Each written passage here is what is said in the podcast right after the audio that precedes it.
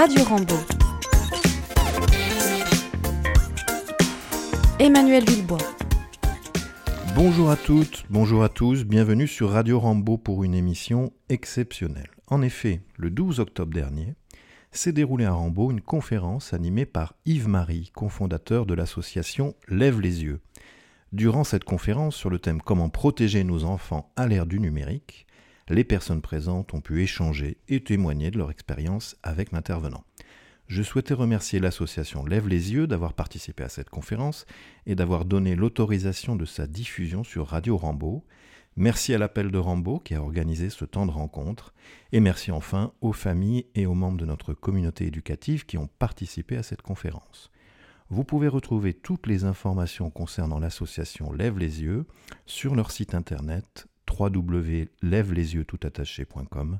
Je vous souhaite une excellente écoute et à très bientôt pour une nouvelle émission.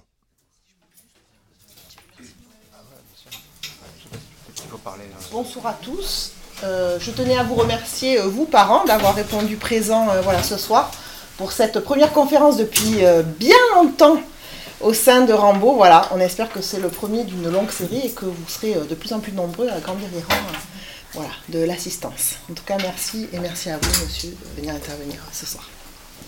Bonsoir, merci beaucoup pour, pour l'invitation. et puis merci d'être venu ce soir euh, nous, retrouver. Donc euh, peut-être peut-être me présenter rapidement pour, euh, pour commencer. Donc je m'appelle Yves Marie et j'ai fondé en 2018 avec des amis l'association Lève les yeux.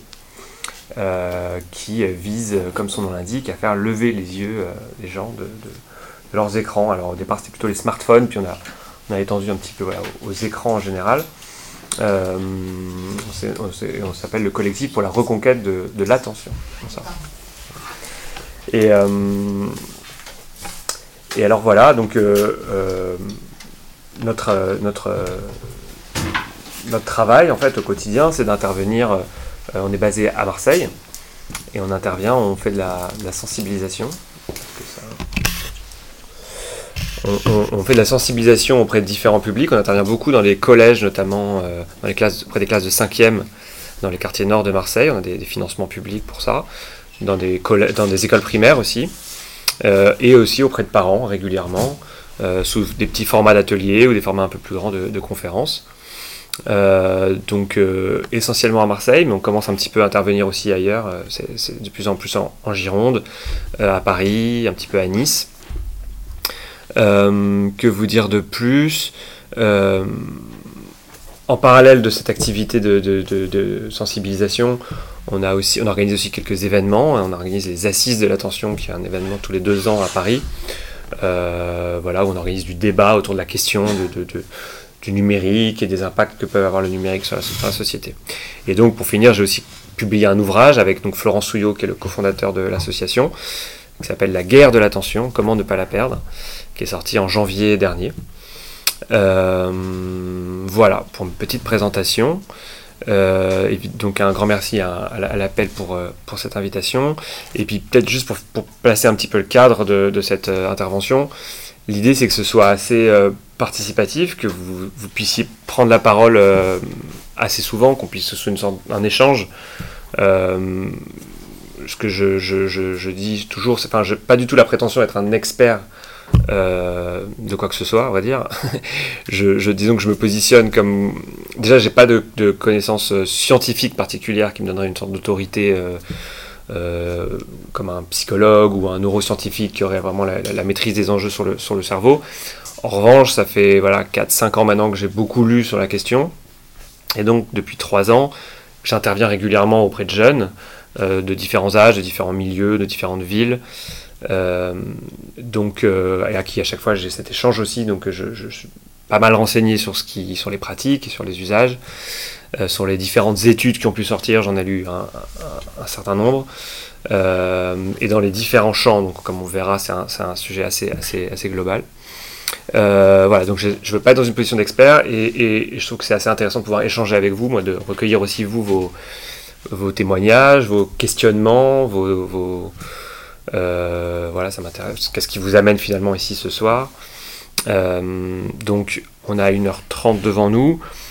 En général, quand j'interviens, donc une première partie qui est dédiée un peu à la prise de conscience et au constat, donc qu'on puisse se mettre un petit peu d'accord entre nous, ou en tout cas que je partage les constats que, nous on fait avec Lève les yeux, et puis de voir avec vous si, vous voulez partager sur, euh, sur le temps d'écran dans la société aujourd'hui, auprès des jeunes, euh, qu'est-ce que c'est, qu'est-ce, quelle place a pris les écrans, euh, ont pris les écrans dans la société, et puis, et puis quels sont les effets que ça peut avoir, selon les, différents usages aussi, bien sûr. et puis après, d'aller peut-être un petit peu plus loin dans la compréhension. voilà, qu'est-ce qu'il y a derrière On va parler d'économie de l'attention. Euh, on va parler de, voilà, de, l'évolution de, la, société dans ce sens-là. Et puis d'avoir un temps conséquent dédié un petit peu à des solutions. Euh, si on considère qu'il y a un problème, ce qui a priori mon cas, euh, voilà, qu'est-ce qu'on ce qu'on peut faire face à ça, qu'on puisse en, discuter entre nous, chacun puisse donner ses, ses, idées. Voilà, donc bah déjà très rapidement, dès maintenant, si parmi vous il y en a, je ne sais pas, qui veulent prendre la parole, qui ont peut-être des questions particulières, qui, qui veulent me dire pourquoi ils sont là, s'ils ont dans quelle orientation ils sont. Je suis intéressé aussi par les âges euh, de vos enfants. J'ai cru comprendre que c'était donc euh, collégien. Alors, il y a collège et école. Et école. Il y a des parents aussi euh, de, voilà, de l'école. D'accord. Alors, à la limite, peut-être les parents d'école peuvent lever la main pour savoir que une petite. Ok. Ok. Et donc, collège uniquement les autres. Ok. Et donc voilà, je sais pas, à, tout moment, n'hésitez pas à lever la main euh, pour poser des questions, intervenir, qu'on puisse discuter. Euh, encore une fois, c'est l'idée que, que ce soit ouvert et, participatif. Puis si je vois qu'à un moment on manque de temps, peut-être que toutes les paroles ne pourront pas être données, mais en tout cas, euh, voilà, n'hésitez pas. Donc là, dès maintenant, voilà, si, si, si, si, vous avez des questions particulières, vous voulez que j'aille plus dans telle ou telle direction à un moment de, de l'intervention, je ne sais pas. Est-ce que vous avez des clés, des clés magiques pour refaire lever euh, les yeux de nos ados sur leurs écrans? Ce serait magnifique. Des clés magiques, j'ai peur que non. J'ai peur que non. Mais, euh, mais déjà partager des informations et partager effectivement des, petits. Il y, a des petits conseils pratiques quand même. Il y a des, initiatives qui sont prises ailleurs qui peuvent peut-être vous donner des idées. Euh, voilà, on, va, discuter de ça. Voilà, peut-être. Bon, n'hésitez pas à un moment si ça vous vient.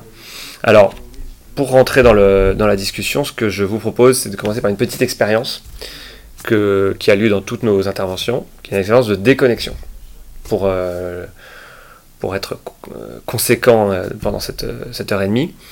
Et ça consiste donc à... ce que je vous propose, c'est d'échanger votre smartphone avec votre voisin. Alors, voilà, le, conseil que je vous donne, euh, je, vais, participer au jeu. Le conseil que je donne, c'est de, l'éteindre avant. Parce qu'évidemment, quand on l'éteint avant, on ne prend pas le risque que ça sonne, on ne prend pas le risque que la personne puisse voir des, messages intimes.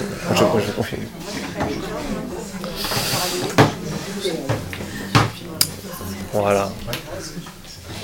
Bon, merci, merci beaucoup de vous, de vous y prêter.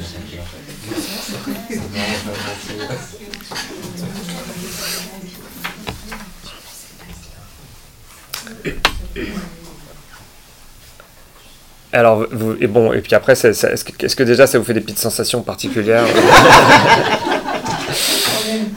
Non, on se demande si vous faites ça dans les collèges avec les collégiens. Ah, toujours. Alors, pour les collégiens, on arrive, on a des pochettes spéciales. Euh, qui sont à vrai dire aussi utilisées dans des concerts et dans des Madonna, Florence Foresti les utilise, ça s'appelle Yonder, c'est les Américains qui ont lancé ça.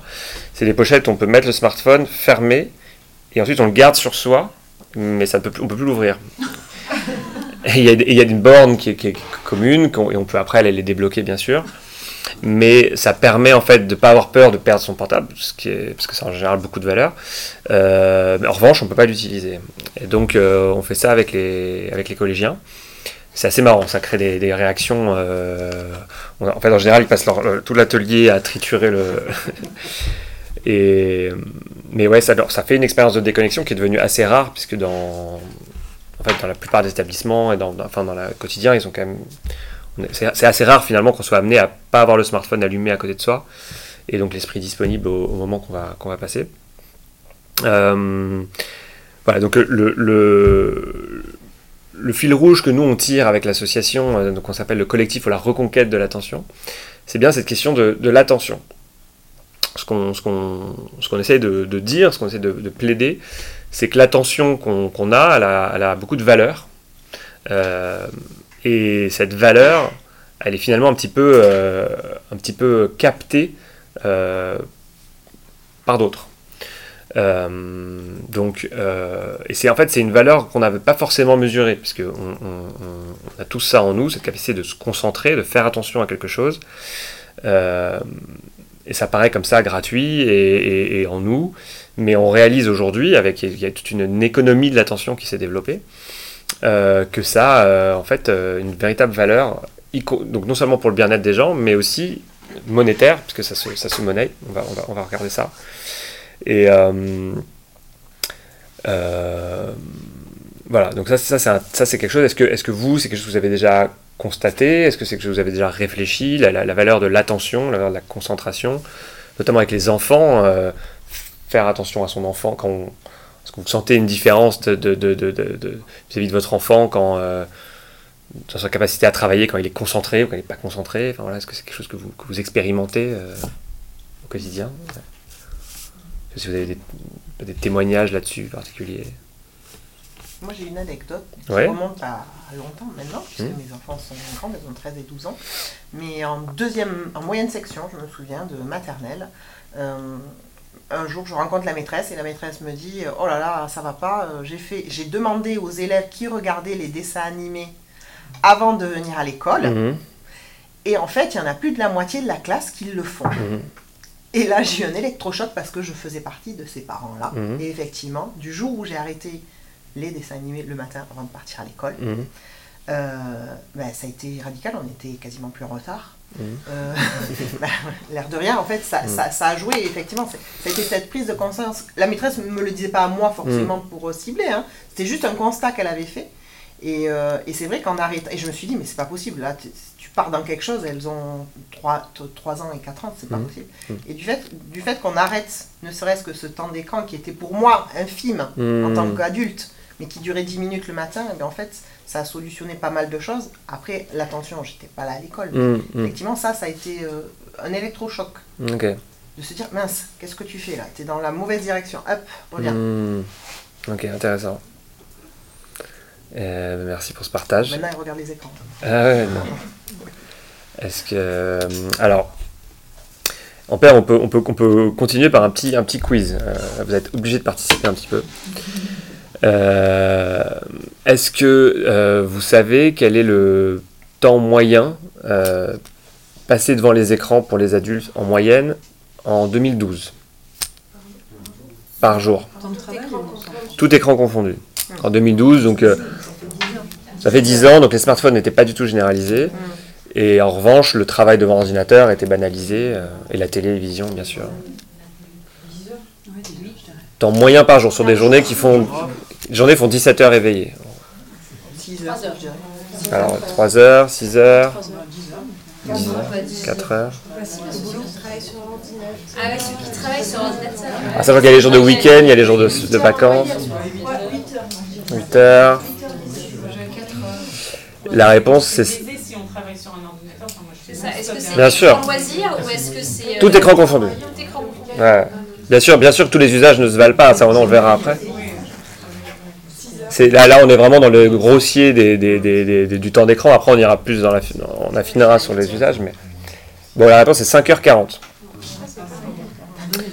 2012. Ça prend bien en compte le travail sur écran. Ouais, ça prend bien en compte. Qui, qui est évidemment euh, chez. En fait, déjà en 2012, 80% des gens travaillent sur écran 7 heures par jour. Euh, en revanche, il y a quand même énormément de temps, euh, les temps de week-end, les temps de vacances. Euh, voilà, c'est tout englobé. Et puis il y a quand même aussi, donc sur une journée de 17 heures, il reste. Comment Et les professions, on n'est quand même pas devant Et il y a des métiers. Des professions, Bien sûr. On n'en avait pas. Bien sûr. C'était pas encore devenu indispensable. Bien sûr. Et donc maintenant, même question en 2019. Allez. Et on est avant le confinement. Et... Qu'est-ce qu'ils en 12 heures, au moins le double. 10, 12, 13. Donc c'est 10 heures qui a été calculé.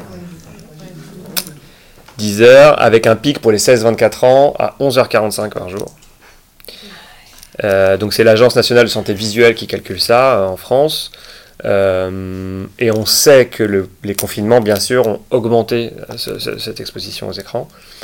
Donc là, on- bon, il s'agit évidemment pas de dire que en soi, qu'un écran est mal en soi ou qu'un temps d'écran serait mal en soi, bien sûr.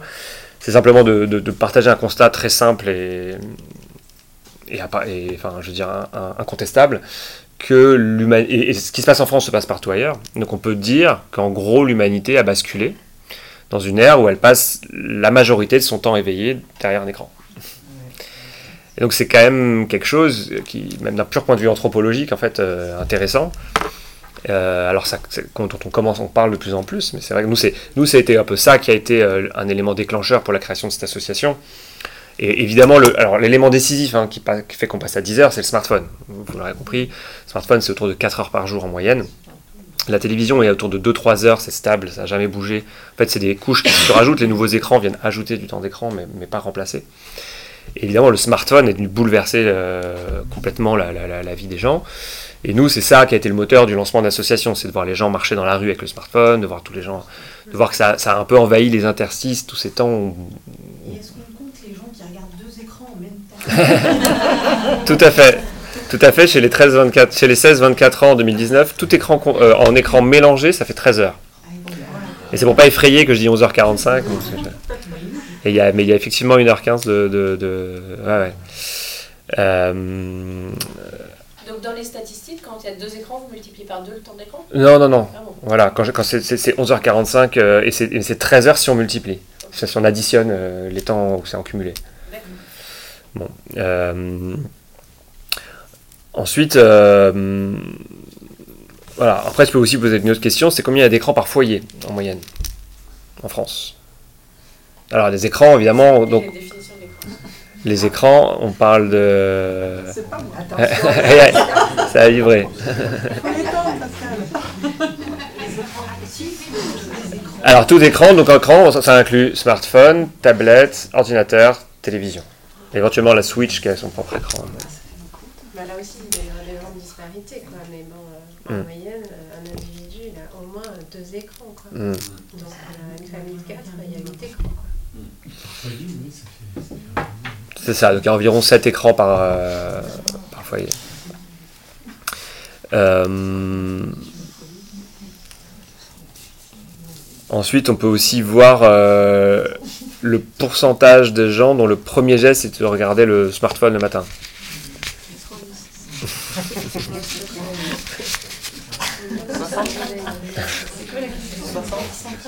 De gens dont le premier geste c'est de regarder le smartphone le matin. So- 75 Ouais, Sur deux, non. ouais c'est 80%. En même temps, il faut tout. Donc, ils vont réveiller. Bien sûr. Bien sûr. Bien sûr.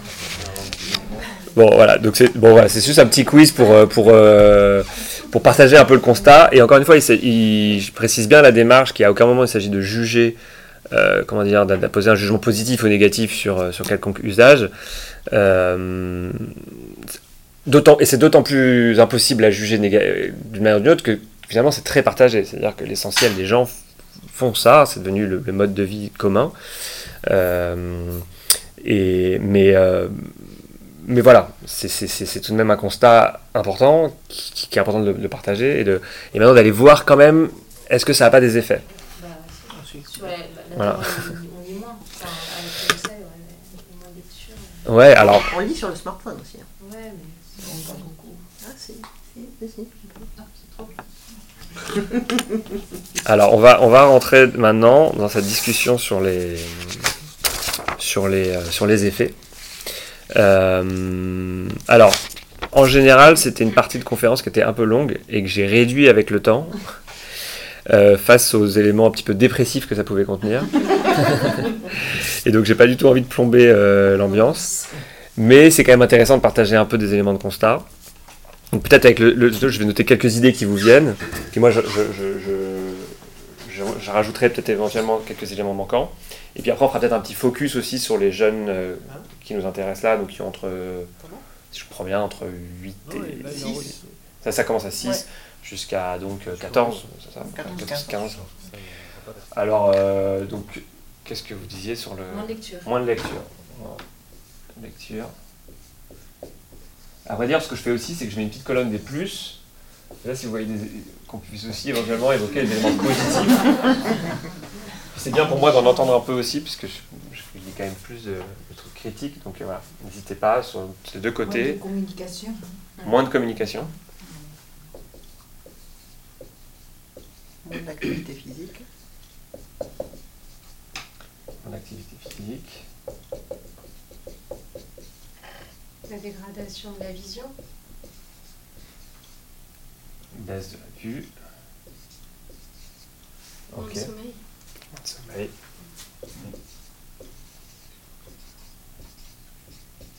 Est-ce que vous savez combien de sommeil on a perdu en 50 ans Deux heures, facile.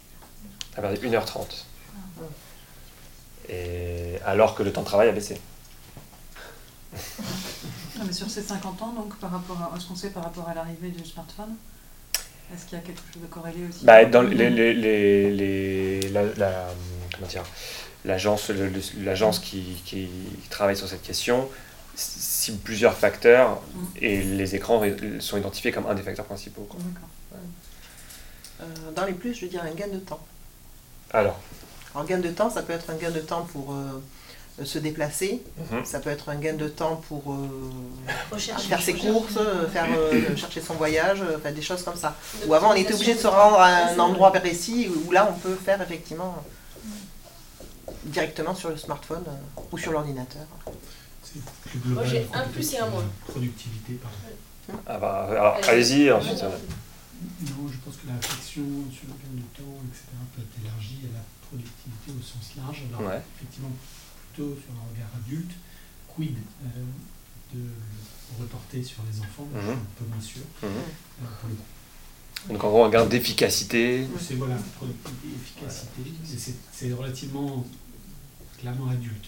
Ouais. Pour les enfants, je... Alors c'est vrai que là, la discussion, elle est, les frontières sont un peu floues, parce que en fait, ce que j'ai tendance à dire, c'est que même si là, la conférence, on va se concentrer essentiellement sur les enfants, Oui. en réalité, beaucoup de choses qu'on observe chez les enfants peuvent être un petit peu extrapolées quand même pour les adultes.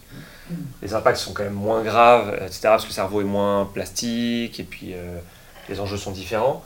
Mais c'est intéressant de se rendre compte que souvent, les- la problématique des enfants concerne en fait pas mal les adultes aussi. On, on aura le temps d'en parler, mais c'est c'est- très lié en fait. Alors ok, super. Est-ce que vous voyez d'autres choses? Moins de concentration, Moins de concentration. Ah, Est-ce qu'on l'a Ah non, on l'a pas dit. moins de communication. Moins de concentration. En fait, c'est surtout que le, c'est, c'est un, pot- c'est une- enfin, c'est un, c'est un potentiel perturbateur de concentration parce que chaque fois qu'il sonne, la concentration de l'enfant, même si c'est pas le sien hein, qui sonne, la concentration de l'enfant, elle s'échappe et ensuite il nous faut 25 minutes pour y revenir Hum, hum, et il a fallu quoi 5 secondes de, de sonnerie de téléphone. Mm. C'est... Et le pire, c'est que l'enfant croit qu'il faut répondre alors qu'en fait, il n'y a pas de besoin. Enfin voilà, donc Mm. en gros, il a perdu sa concentration parce que notre truc a sonné 5 secondes. Ah ouais, donc c'est la- beaucoup- donc on est sur la Et surtout, concentration. la concentration est perpétuellement euh, Ouais. hachée par ces, enfin, voilà, par ces interruptions. C'est l'attention pas profonde. Téléphone, est le, est le moyen, mais c'est aussi le- les réseaux sociaux. Enfin, le, les- Ah, la quantité les- reçue, le- ouais. Enfin, le fait de recevoir des, des, tu vois, des alertes, des, Ouais. donc en soi, c'est pas tant le, le, le téléphone qui est le, le support, mais c'est- cette espèce de, de, de co- en fait, on dit moins de communication, certes, enfin verbalement, en fait, euh, on, Ouais, on c'est- exprime moins ses sentiments, etc. Mais par contre, euh, enfin, j'ai l'impression que tout est dit euh, tout de suite, parce que Donc moins de communication humaine, humain, c'est pas Voilà, l'humaine, mais plus de communication. Alors je sais pas si c'est Enfin, positif, voilà, je sais mais... pas si c'est positif ou pas. mais bon, c'est vrai que c'est parfois ce qui est dit dans la colonne des plus, c'est que ça peut permettre de communiquer avec des gens qui sont loin, ça peut... Bon, C'est une communication immédiate en fait, dans Voilà. le plus. C'est vrai que c'est de suite, Après, alors ça peut être plus comme moins. Dans le plus, ça nous a quand même servi pour le Covid, quand on était euh, isolés. Ouais, c'est ça. Donc, bon, il y a un élément de communication qui peut aider à communiquer. À communiquer à distance. On va, on va souhaiter que la vie sous Covid ne, ne soit pas la vie future. Mais... mais c'est, voilà, en, cas, en cas de certaines situations, c'est quand même Oui. ça. Il y a une perte de- d'autonomie et de responsabilité pour les enfants. Parce que dès qu'il y a quelqu'un, il faut- tout le temps en contact et on n'a jamais les enfants. On part en voyage scolaire, ils ont tous leur portable, non, on donne des nouvelles. On peut se passer de son téléphone, de parler à papa ou à maman pendant, Mmh, mmh. pendant quel- quelques jours. Mmh, mmh. Donner un peu de responsabilité aux enfants. La, solution- la sollicitation permanente, ça, ça agit aussi sur l'attention parce qu'en fait, euh, comme vous disiez tout à l'heure, le fait que ça sonne en permanence, qu'il y ait des alertes, pas forcément sur leur téléphone, Mm. mais en fait, l'attention, elle ne peut pas parce que la sollicitation est, est permanente. Ils ne peuvent pas se focaliser sur quelque chose parce qu'il y a toujours quelque chose qui va venir Mm. faire en sorte que ça va alimenter ça. C'est c'est ça qui est compliqué en Mm, fait. euh, moi, je veux dire comme ça. Alors, Donc au alors- final, on est plus sur une perte de temps qu'un gain de temps, parce que tout ce Ouais. qu'on dit, euh, ça nous fait basculer sur on passe notre temps à regarder des choses qui servent à rien. quoi. Ouais, ouais. Euh, Alors- moi, je passe des, enfin, la plupart du temps, je me fais fâcher par mes collègues parce que j'ai pas regardé les mails, quoi. Ouais, Parce que comme je fais pas partie des 80% qui se lèvent le matin, qui y allument leur téléphone pour regarder. Et donc en fait, bah, on a une pression euh, sociale énorme. Euh, ah ouais, j'ai pas vu le mail. Ah ouais, j'ai pas vu qu'il y avait un tel qui était malade, qui était absent. Enfin, voilà. Ouais, Parce que moi, je suis professeur des écoles, donc euh, des mails, on en a. Ouais. On est un peu euh, surchargé de mails et dès qu'on n'a pas sa boîte, euh, qu'on n'a pas regardé sa boîte mail, je sais pas si vous le faites, mais 2-3 jours, on va faire waouh Mmh, mmh, mmh. Ouais, c'est à dans, trier, dans on- beaucoup de métiers. Moi, j'ai l'impression de perdre mon temps à trier les mails. Quoi. Ouais, ouais. Je, com- je comprends C'est bien. peut-être le, le fondamental derrière. Vous avez parlé de la euh, multiplication des écrans, c'est un sujet. Le sujet, euh, je pense qu'on est en train d'évoquer là, vous allez certainement le couvrir, c'est surtout l'évolution de la, la mécanique effectivement d'interaction, d'attention, Mmh. cette notification systématique, cet appel systématique à la consommation Mmh. de, de l'application ou Mm. du service qui est décidé pour ça. Il y a un sujet qui est très différent de la télévision dont on parlait tout à l'heure, où on est consommateur, on est en lecture, Un peu plus passif, ouais, ouais. passive. Ouais. Alors que là, on est sur des sujets où on va aller tirer la personne, l'adulte, Mm. et ça c'est très très différent. Mmh. Bien sûr, on va, on va effectivement en parler. Et, après, je. Non, Et je trouve aussi qu'il y a, il y a une propension à l'addictologie qu'on n'a pas avec un livre. Enfin, l'enfant à qui vous retirez un écran euh, se met à hurler, euh, auquel vous retirez un livre, même s'il aime bien lire, il se met quand même à hurler, mais pas de la même façon. Il n'y a pas cette colère, cette emprise en fait que quand on retire un livre et une tablette, c'est finalement pas pareil. Oui, c'est ce que j'allais dire, l'irritabilité. Euh, ouais, euh, voilà, c'est- j'arrive à l'écran, euh, ils sont très irritables après. Mais ça, voilà, peut être, ça peut pareil pour les adultes, hein, ça peut être Ah faute oui, aussi d'anxiété. Hein. Bien sûr, bien sûr. Ouais. Ouais, bah, très, point très très important, bien sûr, hein, la dimension addictive. Alors, pour le pour l'addiction au niveau formel, euh, l'Organisation mondiale de la santé reconnaît euh, le- l'addiction aux jeux vidéo comme une pathologie, mais pas l'addiction aux réseaux sociaux, et évidemment pas l'addiction aux écrans. Ça, ça- ça- c'est- parce que c'est- on est- personne n'est vraiment addict à Excel, par exemple. mais euh, mais euh, bon, moi je pense que d'ici quelques années, l'addiction aux réseaux sociaux finira par être reconnue. Mais, euh, mais clairement, et ce qui est quand même intéressant, c'est que sur le terrain, agence régionale de santé, département, eux, ils utilisent les termes d'addiction aux écrans pour simplifier. Et en fait, il y a, y a quand même une réalité que tout le monde peut observer, au moins de dépendance. Voilà. Nous, on utilise le terme de dépendance pour, pour pas. Parce que ça peut être sujet à polémique, mais voilà. Addiction, dépendance, en tout cas, clairement, ce que tout le monde voit bien, c'est qu'il y a, y a- il y a ce phénomène-là. On, on va revenir après sur pourquoi. Euh, et alors effectivement, irritabilité et donc problèmes familiaux, hein, euh, c'est devenu une des principales sources de conflits familiaux, le- la place des écrans, le temps d'écran. Euh, alors je vais t'en ajouter quelques-uns pour compléter un peu le tableau et puis qu'on arrête là-dessus. Mais c'est vrai que santé, ouais, sommeil, c'est une des clés. euh, c'est attaqué vraiment par, le, par les écrans. Et en cascade, il y a pas mal de problèmes de santé qui peuvent suivre. Et puis, et puis il y a aussi des enjeux donc, euh, de capacité à apprendre, donc euh, des enjeux éducatifs, euh, la capacité de se concentrer, donc la capacité à mémoriser. Donc il y a un livre qui fait un peu référence de Michel Desmurger qui s'appelle La fabrique du crétin digital.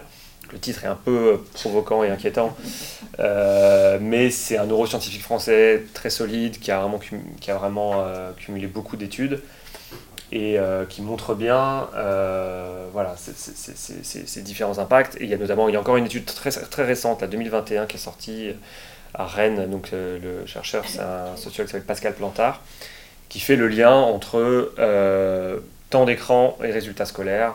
C'est net, il n'y a pas de, pas débat possible. Les métriques qui sont prises, c'est le nombre d'SMS envoyés, c'est le temps, le temps par jour, c'est la présence de l'écran dans la chambre. Voilà, il y a, un certain nombre de. Et je veux dire, c'est euh, une évidence que plus les enfants passent de temps sur écran, moins leurs notes sont bonnes. Évidemment, il y a écran et écran, c'est-à-dire que c'est pas du tout pareil de jouer à un jeu vidéo ultra violent ou de regarder des films euh, ultra violents que de regarder un documentaire Arte ou une fiche Wikipédia, on s'en doute. Maintenant, euh, il y a dans les études sur les usages des jeunes, le pourcentage de, ce- de, de- de- d'écran ce qu'on appelle créatif, donc euh, vraiment où il y a la, que le, le- le- le jeune est amené à, à être en, en créativité, à avoir un usage un petit peu, un petit peu constructif de l'écran, c'est évalué à 2 ou 3% de son, son temps d'écran. Donc évidemment, majoritairement, c'est plutôt des usages euh, qui ne sont pas très très euh, épanouissants. Voilà. Euh, ah. Non, de- Et juste, moi, il y a le- un point négatif aussi Ouais. par rapport, euh, même dans l'usage des écrans euh, sérieux, Ouais. euh, quand on lit une fiche Wikipédia par exemple, on est quand même vraiment incité à aller voir autre chose que cette fiche Wikipédia en- en, cliquant sur des, des liens, Mhm. etc. Donc ça, c'est la perte d'attention de focus. euh, qui existe aussi avec un dictionnaire, parce qu'on a aussi envie d'aller voir une autre, une autre fiche avec un dictionnaire. Mhm. Mais je trouve que dans, sur Internet, c'est vraiment beaucoup plus difficile de s'abstraire de ces, de ces distractions, en fait, Mhm, de mhm. notre point de recherche initial. Ouais, bah, la, la- la lecture profonde est beaucoup plus difficile sur un écran. Sur, sur- voilà. Peut-être sur une liseuse, je pense que c'est à peu près équivalent, parce que c'est, pas, les liseuses ne sont pas faites pour euh, nous stimuler en, en- en tentation. Mm. Mais c'est clair que sur un ordinateur sur une tablette, c'est, ça, ça a été mesuré, la lecture n'est pas du tout de la même qualité. Euh, ne serait-ce que parce que notre cerveau sait qu'en un clic, il accède à euh, des tas de réjouissances possibles. Et puis il y a même. euh, mon fils a fait un exposé euh, en sixième. Il a fait du copier-coller, il a même pas lu. hein. Mm. Il l'a fait. Quand je lui ai dit, bah montre-moi ce que t'as fait, c'était la page Wikipédia. il a pas cherché plus loin. Ouais, bon, ça après c'est vrai que ouais, c'est, c'est sûr que c'est un problème euh, récurrent, mais c'est bon. Je suis pas sûr que ce soit de la faute de Wikipédia, disons que. Non, mais quand on était jeunes, nous, Ouais. on était obligés de recopier Ouais. sur le dictionnaire, Ouais, de lire. ouais, Là, ouais. ils sont même pas obligés de lire. Ouais, ouais, Copier-coller. ouais. Ils font copier-coller, imprimer, et puis c'est pas ça. Ouais, ouais, ouais, non, ouais. Bon voilà, donc, euh, donc bon, on a brossé un petit peu tous les enjeux donc santé et d'éducation qui sont des, des enjeux euh, importants et croissants hein, sur, ce, sur ce thème. Euh, moi j'ajoute aussi les enjeux environnementaux, puisque le, le- l'impact écologique du numérique est quand même euh, désormais bien, bien acté. hein. c'est, euh, c'est évalué à environ 4% des émissions de gaz à effet de serre, donc c'est plus que le secteur aérien. Euh, c'est, euh, c'est en pleine croissance. Donc euh, c'est en fait avec l'arrivée de la 5G des objets connectés qu'on évalue à 46 milliards d'objets connectés là d'ici 2030. Il y, a, un énorme impact notamment sur la fabrication, donc euh, il faut des batteries, donc il faut aller chercher du lithium, il faut aller chercher de- des, terres, euh, des terres rares euh, partout dans le monde. Il y a, évidemment le, stockage des données, euh, les data centers qu'il faut refroidir, euh, et c'est très mal recyclé, c'est très difficile de recycler les, produits numériques. Donc il y a quand même un enjeu écologique qui est en train de monter, hein, qui est de plus en plus reconnu. Euh, ce qui n'est pas forcément une bonne nouvelle parce qu'on espérait que l'électricité, il y a pas mal de gens qui, voudraient croire que l'électricité et que le numérique seraient des solutions. Alors on espère que ça peut peut-être faire quelques gains en efficacité, mais a priori on est plutôt quand même sur un impact négatif au niveau écologique. Et, enfin, un petit enjeu démocratique, euh, ce qui est important aussi pour les collégiens, c'est la façon de s'informer. Et là, ce qu'on constate beaucoup hein, auprès des jeunes auprès, des- auprès desquels on intervient, c'est que euh, le journal papier a complètement disparu de, pour beaucoup de jeunes, ça n'existe pas. Euh, la radio est quasiment disparue aussi. Et donc il reste la télévision et Internet pour s'informer. Et sur Internet, avoir, une, euh, avoir un esprit critique et savoir dissocier une bonne information d'une fausse, comme on le sait, c'est pas facile. Euh, donc on est tous euh, bien au courant de ce qui se passe avec les fausses nouvelles, avec ce qu'on appelle l'ère de la post-vérité. C'est de plus en plus difficile de savoir ce qui est vrai de ce qui est faux. Et même des... des- des- voilà, des- enfin, donc, et donc ça, ça, pose des enjeux démocratiques en fait sur la qualité du débat public qui est de plus en plus qui est rendu compliqué par, ce, par cet usage massif des écrans. Voilà. Et, alors, pour parler des, des, jeunes, alors, c'est vrai que c'est un peu différent enfants euh, de primaire et de, collège. Euh, donc, sur le primaire, je pense que les enjeux principaux, ils sont autour de l'éducation et de la santé. Euh, sur les collégiens, il y a d'autres enjeux assez forts sur, liés aux réseaux sociaux. Donc, ce qui émerge beaucoup, c'est la question des, du cyberharcèlement la question euh, du mal-être. Euh, il y a pas mal d'études qui sont sorties sur euh, le mal-être, en particulier des jeunes filles très présentes sur les réseaux sociaux. Instagram eux-mêmes ont sorti une étude, ont une étude interne qui a été révélée par Frances Hogan, donc une staff de, membre de l'équipe de, Meta, hein, qui est l'entreprise mère d'Instagram, qui révèle que l'algorithme d'Instagram en fait favorise le mal-être, enfin développe le mal-être chez, les utilisatrices euh, parce que toujours, ça valorise des images clashantes, les images, euh, euh, tout, ce qui est, tout ce qui est aussi sexy, donc la, mise en valeur des corps, etc. Et, et, et, on a découvert que donc, Facebook Meta, l'entreprise, sachant ça, n'a pas modifié son algorithme parce que c'est ça qui génère, génère de l'argent, encore comme on, comme on, le disait. donc, mais il y a un vrai enjeu autour du mal-être, autour des, des, des il y a une hausse des tentatives de, suicide euh, des jeunes filles en ce moment qui, est très, très directement liée à ça. Euh, voilà, donc euh, bon, j'arrête avec la, avec la partie. c'est bien plombé. Voilà, j'arrête avec la partie Prozac. On, on, on, va, on va aller sur, la, sur, les, sur des points plus positifs, essayer de mieux comprendre ce qui se passe et puis sur les, les pistes de solutions. Mais, ouais. Alors, moi je fais partie des parents qui interdisent tout parce que j'ai travaillé dans une entreprise américaine où justement on faisait des créer tout ça. Ok, intéressant. Donc, euh, moi, ça a été levé de bouclier, ils ont droit en gros à rien. Mhm. Euh, ils ont WhatsApp, c'est tout. Mais ça commence, bah, j'aimerais bien avoir Instagram, j'aimerais bien machin, etc. Mais à partir de quel âge Non, mhm. pas encore de compter. Alors, un peu parce qu'on a un étudiant espagnol qui, lui, a droit à tout. Et euh, si je lui enlevais pas, il y passerait en fait de 6h du matin jusqu'à 5h du matin le jour suivant. Donc c'est un peu compliqué, mm. mais je ne sais pas à partir de quel âge en fait euh, on peut euh, dire bah ok euh, je peux céder un peu sur celui-là parce mm. qu'en fait j'ai tellement de crainte par rapport à ce que j'ai vécu dans mon travail de, de voir des gens, moi je n'étais pas impactée mais de voir des gens que ça a détruit, mm. que je me dis bon bah je fais attention parce que c'est mes enfants. Donc qu'est-ce qu'on qu'est-ce qu'on fait? Je, ne sais pas, moi je suis pas sur les réseaux sociaux donc je ne peux même pas comparer. Donc, bah, on va en parler après plus en détail, hein, mais si, ce que nous on recommande, euh, c'est pas de smartphone avant 15 ans. Bon, j'ai bien conscience que, euh, mais c'est ce que fait Bill Gates, c'est ce que c'est ce qui se fait dans la Silicon Valley, hein, donc euh, chez, chez, ceux qui consomment. Voilà, je travaillais chez Microsoft. Ah, mais comment, bah, voilà. expliquait que ses enfants n'y avaient pas droit. en conférence, on était 10 000, il nous mm. expliquait ça et il était en train après de nous vendre qu'il fallait y aller et tout vendre en magasin bah ouais, après c'est pas de, bon, ils font pas de la philanthropie, hein, ils sont là pour gagner de l'argent. Euh, ce qui, enfin moi encore une fois, je, moi, je suis vraiment pas, j'essaie de pas du tout être dans le jugement et de pas du tout blâmer des entreprises qui veulent gagner de l'argent, c'est leur, enfin, c'est leur rôle, mais c'est pas toujours, ça peut être évidemment au détriment de la santé, de l'environnement. Et en l'occurrence, euh, chez les concepteurs de, de, de, de, de, logiciels, d'applications, d'écrans, enfin, pas, pas de l'infrastructure en elle mais il y a, euh, il y a, euh, voilà, il y a l'enjeu d'avoir le plus de consommation possible. Donc voilà, donc nous c'est ce qu'on dit, c'est pas d'écran, pas, pas de smartphone avant 15 ans. Bon, on va, y revenir après, mais avec cette idée que Internet euh, seul dans sa chambre, parce que c'est ça en fait, le smartphone, ça vient avoir Internet seul sans regard parental quand, le cerveau n'est pas encore un peu adulte, un peu mature, il n'est pas prêt à voir ce qu'il va voir. Et il faut quand même se dire que forcément, euh, en fait, les jeunes vont aller voir. Bon, après, moi, je, crois que c'est complètement utopique d'imaginer que de toute manière, on va, un enfant peut attendre jusqu'à 15 ans aujourd'hui avant d'aller euh, sur Internet seul. Hein. Ça, n'arrivera pas. Il y aura toujours un, cousin, un grand frère, un truc. Et il vaut mieux justement les préparer, faire de la sensibilisation, être un peu au courant. Bon, et, en réalité, c'est pas non plus.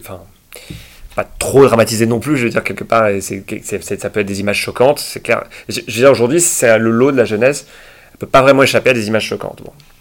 C'est comme ça. Euh, il y avait une petite revue pornographique quand nous, on était jeunes, bah, aujourd'hui, il y a des accès aussi de porno en deux clics, il y a des images violentes. Euh, après, on peut aussi limiter au maximum et on peut, on peut, par la pédagogie, par la discussion, les préparer à ça et leur donner des clés pour. Et effectivement, en tout cas, moi je pense qu'avoir un smartphone, euh, c'est. Ouais, et avec lequel. Alors après, il y a des outils aussi, il y a les contrôles parentaux qui marchent quand même pas mal. Donc il y a quand même des moyens aussi de, de, de, limiter. Là, vous arrivez à, à ce qui n'est que WhatsApp par exemple bah c'est super. Enfin, je veux dire, ça, sur WhatsApp, euh, bon, pour le coup. Euh... Parce qu'il y a un contrôle parental et que si ouais. installer un truc, de toute façon, je vais le bloquer. Ouais, ouais, ouais. Non, ça, ça, ça marche bien. Après, euh, enfin, c'est aussi notre responsabilité en tant que parents de suivre aussi les préconisations, euh, j'ai envie de dire, euh, tous les pegs sur les jeux vidéo, tout, ouais. même si effectivement peut-être que c'est trop jeune pour qu'ils y accèdent, mais j'ai souvenir à une intervention en primaire où il y avait des gamins en CE1 hein, notamment euh, qui jouait à euh, GTA, je sais pas si c'est ça le nom du truc, enfin c'était un truc interdit aux moins de 18 ans. Ouais, bien sûr. Et, euh, et c'était dans la classe de ma fille, et, et c'est des gamins adorables, mais qui jouaient à des jeux effectivement d'une extrême violence. Mmh, bien sûr. ils avaient 7 ans. Et les parents, enfin les parents voyez euh, ça. Euh, c'est difficile en tant que parent de, effectivement de tout interdire. Hein. Mm. Je crois que c'est un jeu qui s'achète, c'est pas un jeu de plateforme sur Internet, c'est un mm. jeu il faut voilà. acheter de, mm. pouvoir le mettre sur l'ordinateur. Donc euh, le, le, parent est forcément au courant oui, que voilà. GTA c'est un PEGI 18. Mais c'est intéressant parce que même, on parlait tout à l'heure de l'évolution des, des, formats, les jeux vidéo c'est pareil, ça évolue. Non, GTA, alors oui il y a de la violence, c'est facile on le voit arriver. Aujourd'hui, moi je vois mes enfants, ils jouent principalement, ils ont la Switch, ils ont plein de jeux bien qu'on a achetés sur des vrais jeux, donc il n'y a pas plein de pubs, il n'y a pas plein de modèles économiques qu'on n'a surtout pas envie de. Aujourd'hui, ils adorent, ils préfèrent jouer sur l'iPad à des choses très addictives, mm. avec des modèles qui sont des modèles sur l'attention, qui n'ont rien à voir avec les jeux vidéo qu'on avait quand on était petit. Mm. Les modèles ont complètement changé. Mm. Et aujourd'hui, euh, c'est terrible. Mm. Et, le jeu est complètement débile. Mais hyper addictif. Bah, ah, je peux vous raconter une petite anecdote à ce sujet. J'ai animé un atelier comme ça en entreprise à Ubisoft. Ubisoft, c'est la, la, une des plus grandes entreprises de jeux vidéo dans le monde, qui est française. Et, donc, euh, c'était sur le bien-être au travail, le rapport à la, la, déconnecter au travail, etc. Et bon, moi, j'avais peur, de, peur de, les bousculer, c'est-à-dire que je ne voulais pas avoir qu'ils me, prennent pour un ayatollah de l'écran, euh, sachant que c'est leur métier, etc. Et ce qui est intéressant, c'est que je suis tombé sur un ingénieur Ubisoft qui, qui, lui, était en fait beaucoup plus radical que moi et qui, euh, et qui était très, qui souffrait. Il disait je suis devenu, je suis devenu un vendeur de drogue. Quoi. Et il disait le, mon, métier a évolué.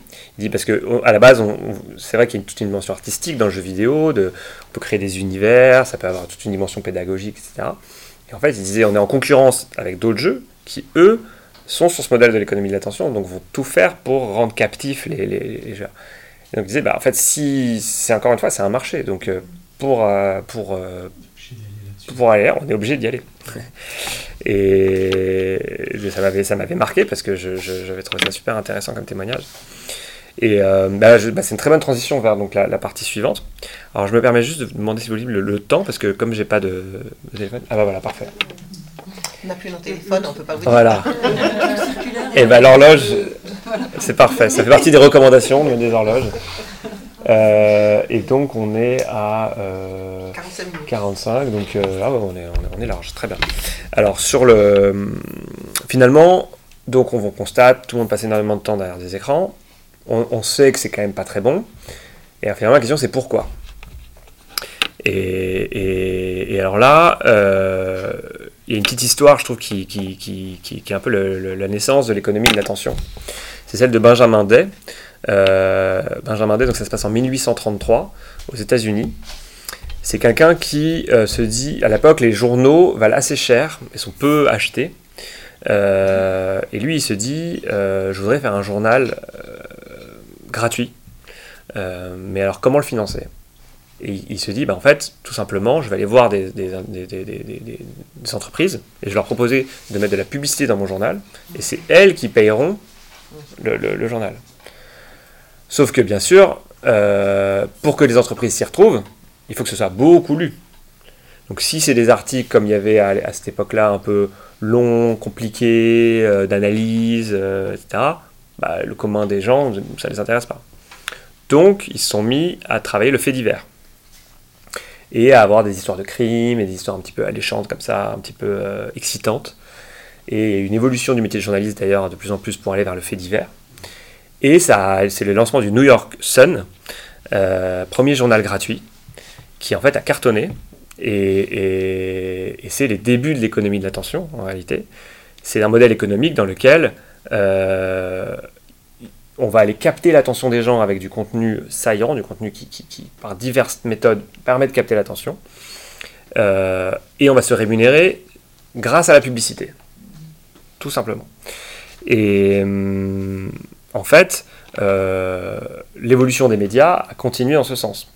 Vous avez peut-être en mémoire la phrase de Patrick Lelay, qui était le PDG de TF1, et qui disait Mon métier, c'est de vendre du temps de cerveau humain disponible à Coca-Cola. Il faut quand même oser le dire. il a quand même résumé son métier à ça, c'est quand même assez, fort. Et, en réalité, c'est vrai que le modèle économique des, chaînes de télévision, euh, c'est que les gens regardent la publicité, sinon ça ne fonctionne pas.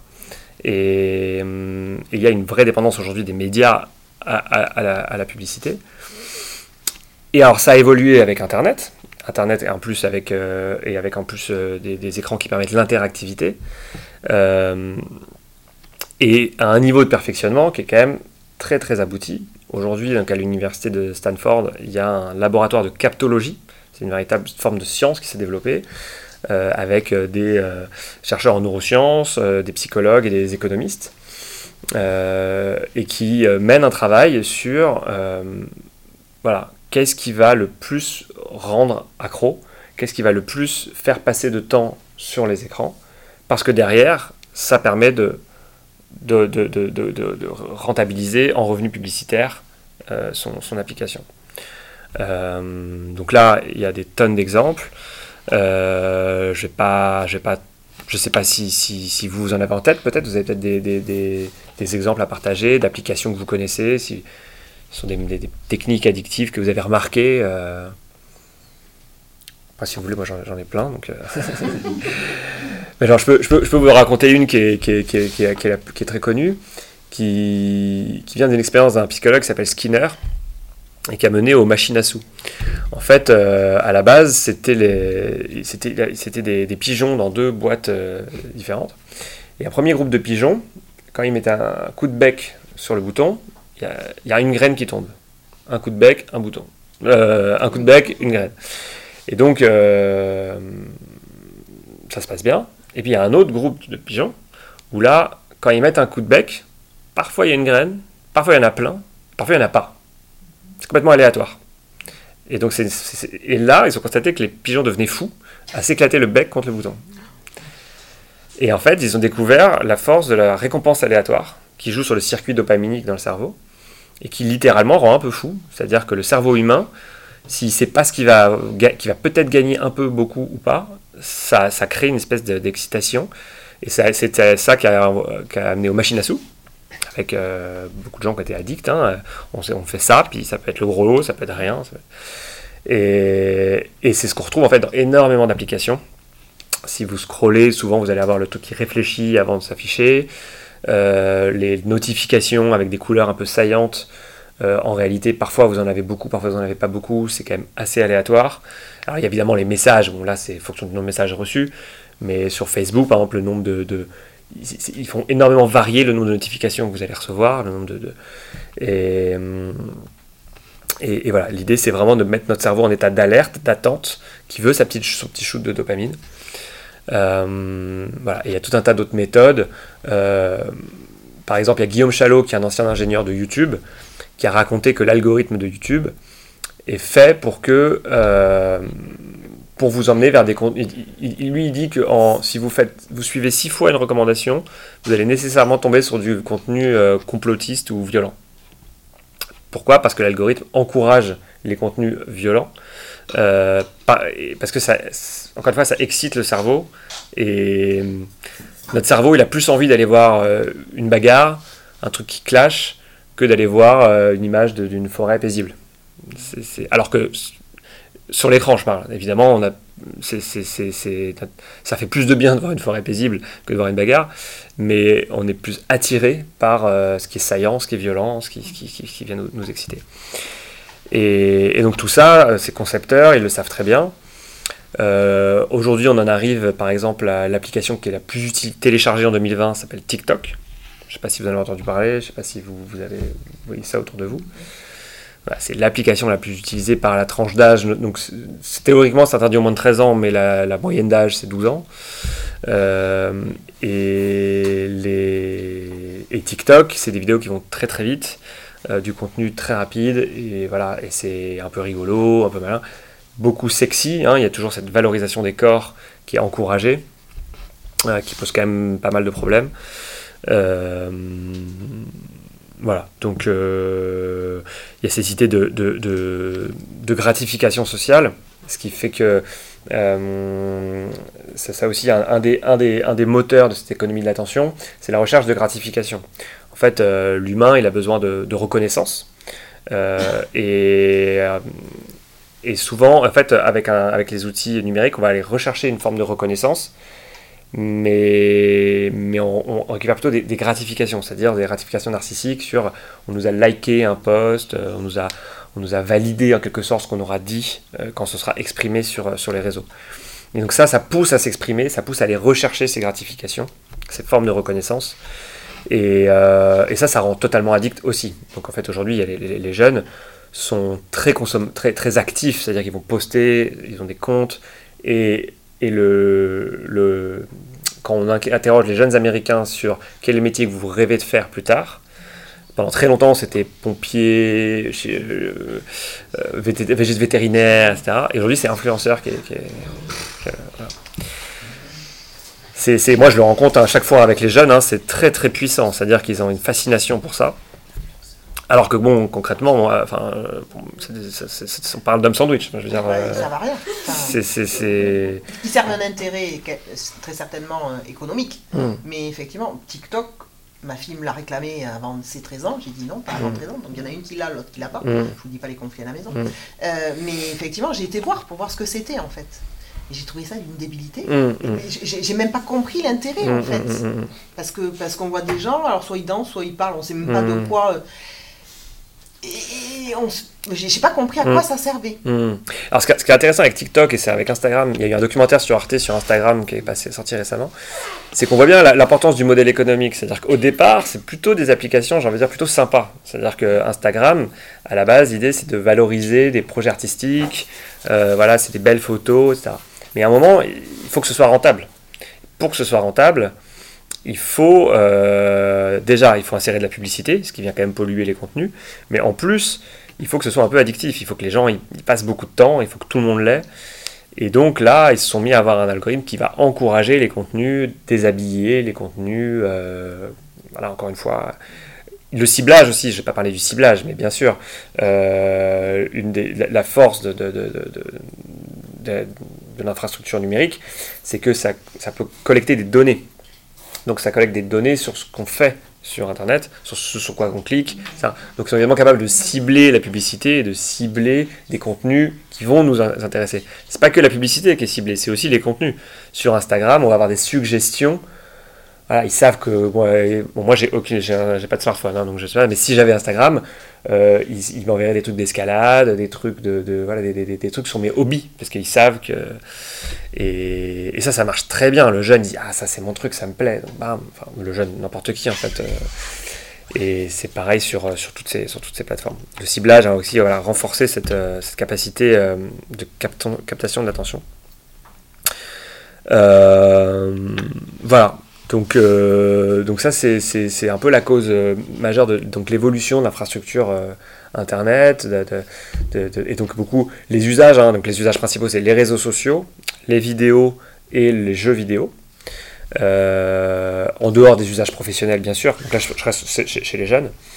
et donc ces usages-là, voilà, qui, sont, qui ont été globalement colonisés par l'économie de l'attention même du côté de la vidéo, si on regarde Netflix et YouTube, en fait, ils sont quand même beaucoup là-dessus, c'est-à-dire qu'il faut que ce soit les séries, c'est un modèle, y a quand même cette idée de nous rendre un peu accro, qu'on a envie d'aller voir l'épisode d'après.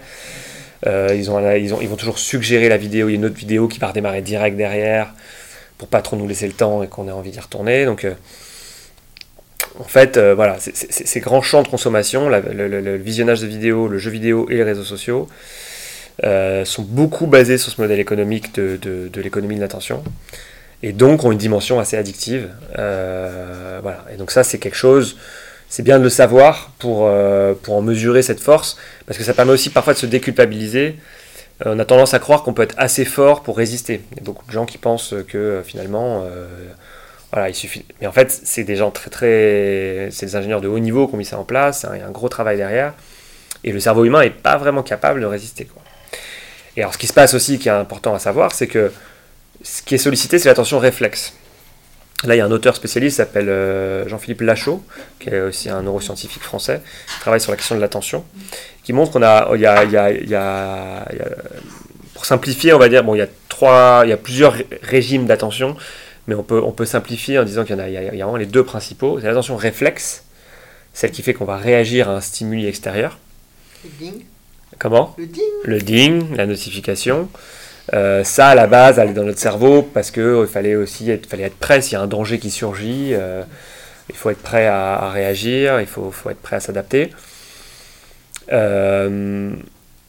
en fait, cette attention réflexe est ultra sollicitée, bien sûr, par cet environnement numérique. On est sur sollicité. Et il y a l'autre attention qui est l'attention profonde, l'attention exécutive, celle qui permet de nourrir des projets, de se concentrer, d'accomplir des tâches un petit peu compliquées, de guiser sa mémoire, toutes celles en fait dont on a besoin quand on veut apprendre, toutes celles que vous sollicitez quand vous, vous êtes dans une tâche un petit peu, approfondie.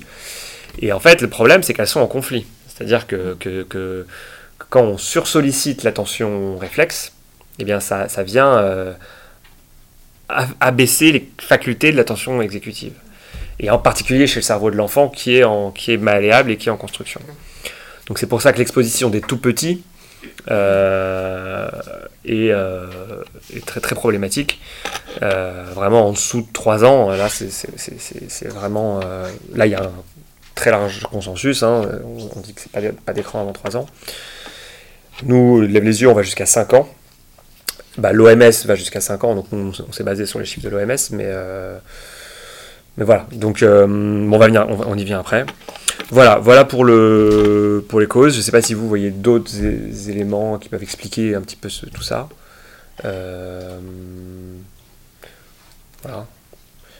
Euh, ouais. Moi, je veux un point, un point négatif, c'est au niveau de l'écriture. Ouais. bah ouais, tout... On écrit moins. Ouais, bien sûr, bien sûr, bien sûr. C'est, Et nos enfants aussi. Bah ouais, ouais, ouais. ouais, et sachant que l'écriture, pareil, il y a des études qui montrent que c'est, hum, ça facilite la, la mémorisation. Et puis, c'est, fait, et, qui dit mémorisation dit intelligence. Et donc, en fait, euh, ne pas écrire, c'est un, un, vrai problème. Ouais. Moi, j'ai une question, mais je ne sais pas si c'est exactement là que vous voulez l'aborder, hum. ou pas du tout. J'ai des vraies interrogations sur le rendu euh, de la copie en fonction de, du support, que ce soit un support numérique, hum. un tableau informatique, ou euh, support écrit, je ne sais pas quelles sont les autres manières dont se servent les, les, les, professeurs, mmh. mais clairement le rendu du cahier au niveau euh, des mots manquants, de l'orthographe et de la qualité de l'écriture mmh. est clairement complètement différent.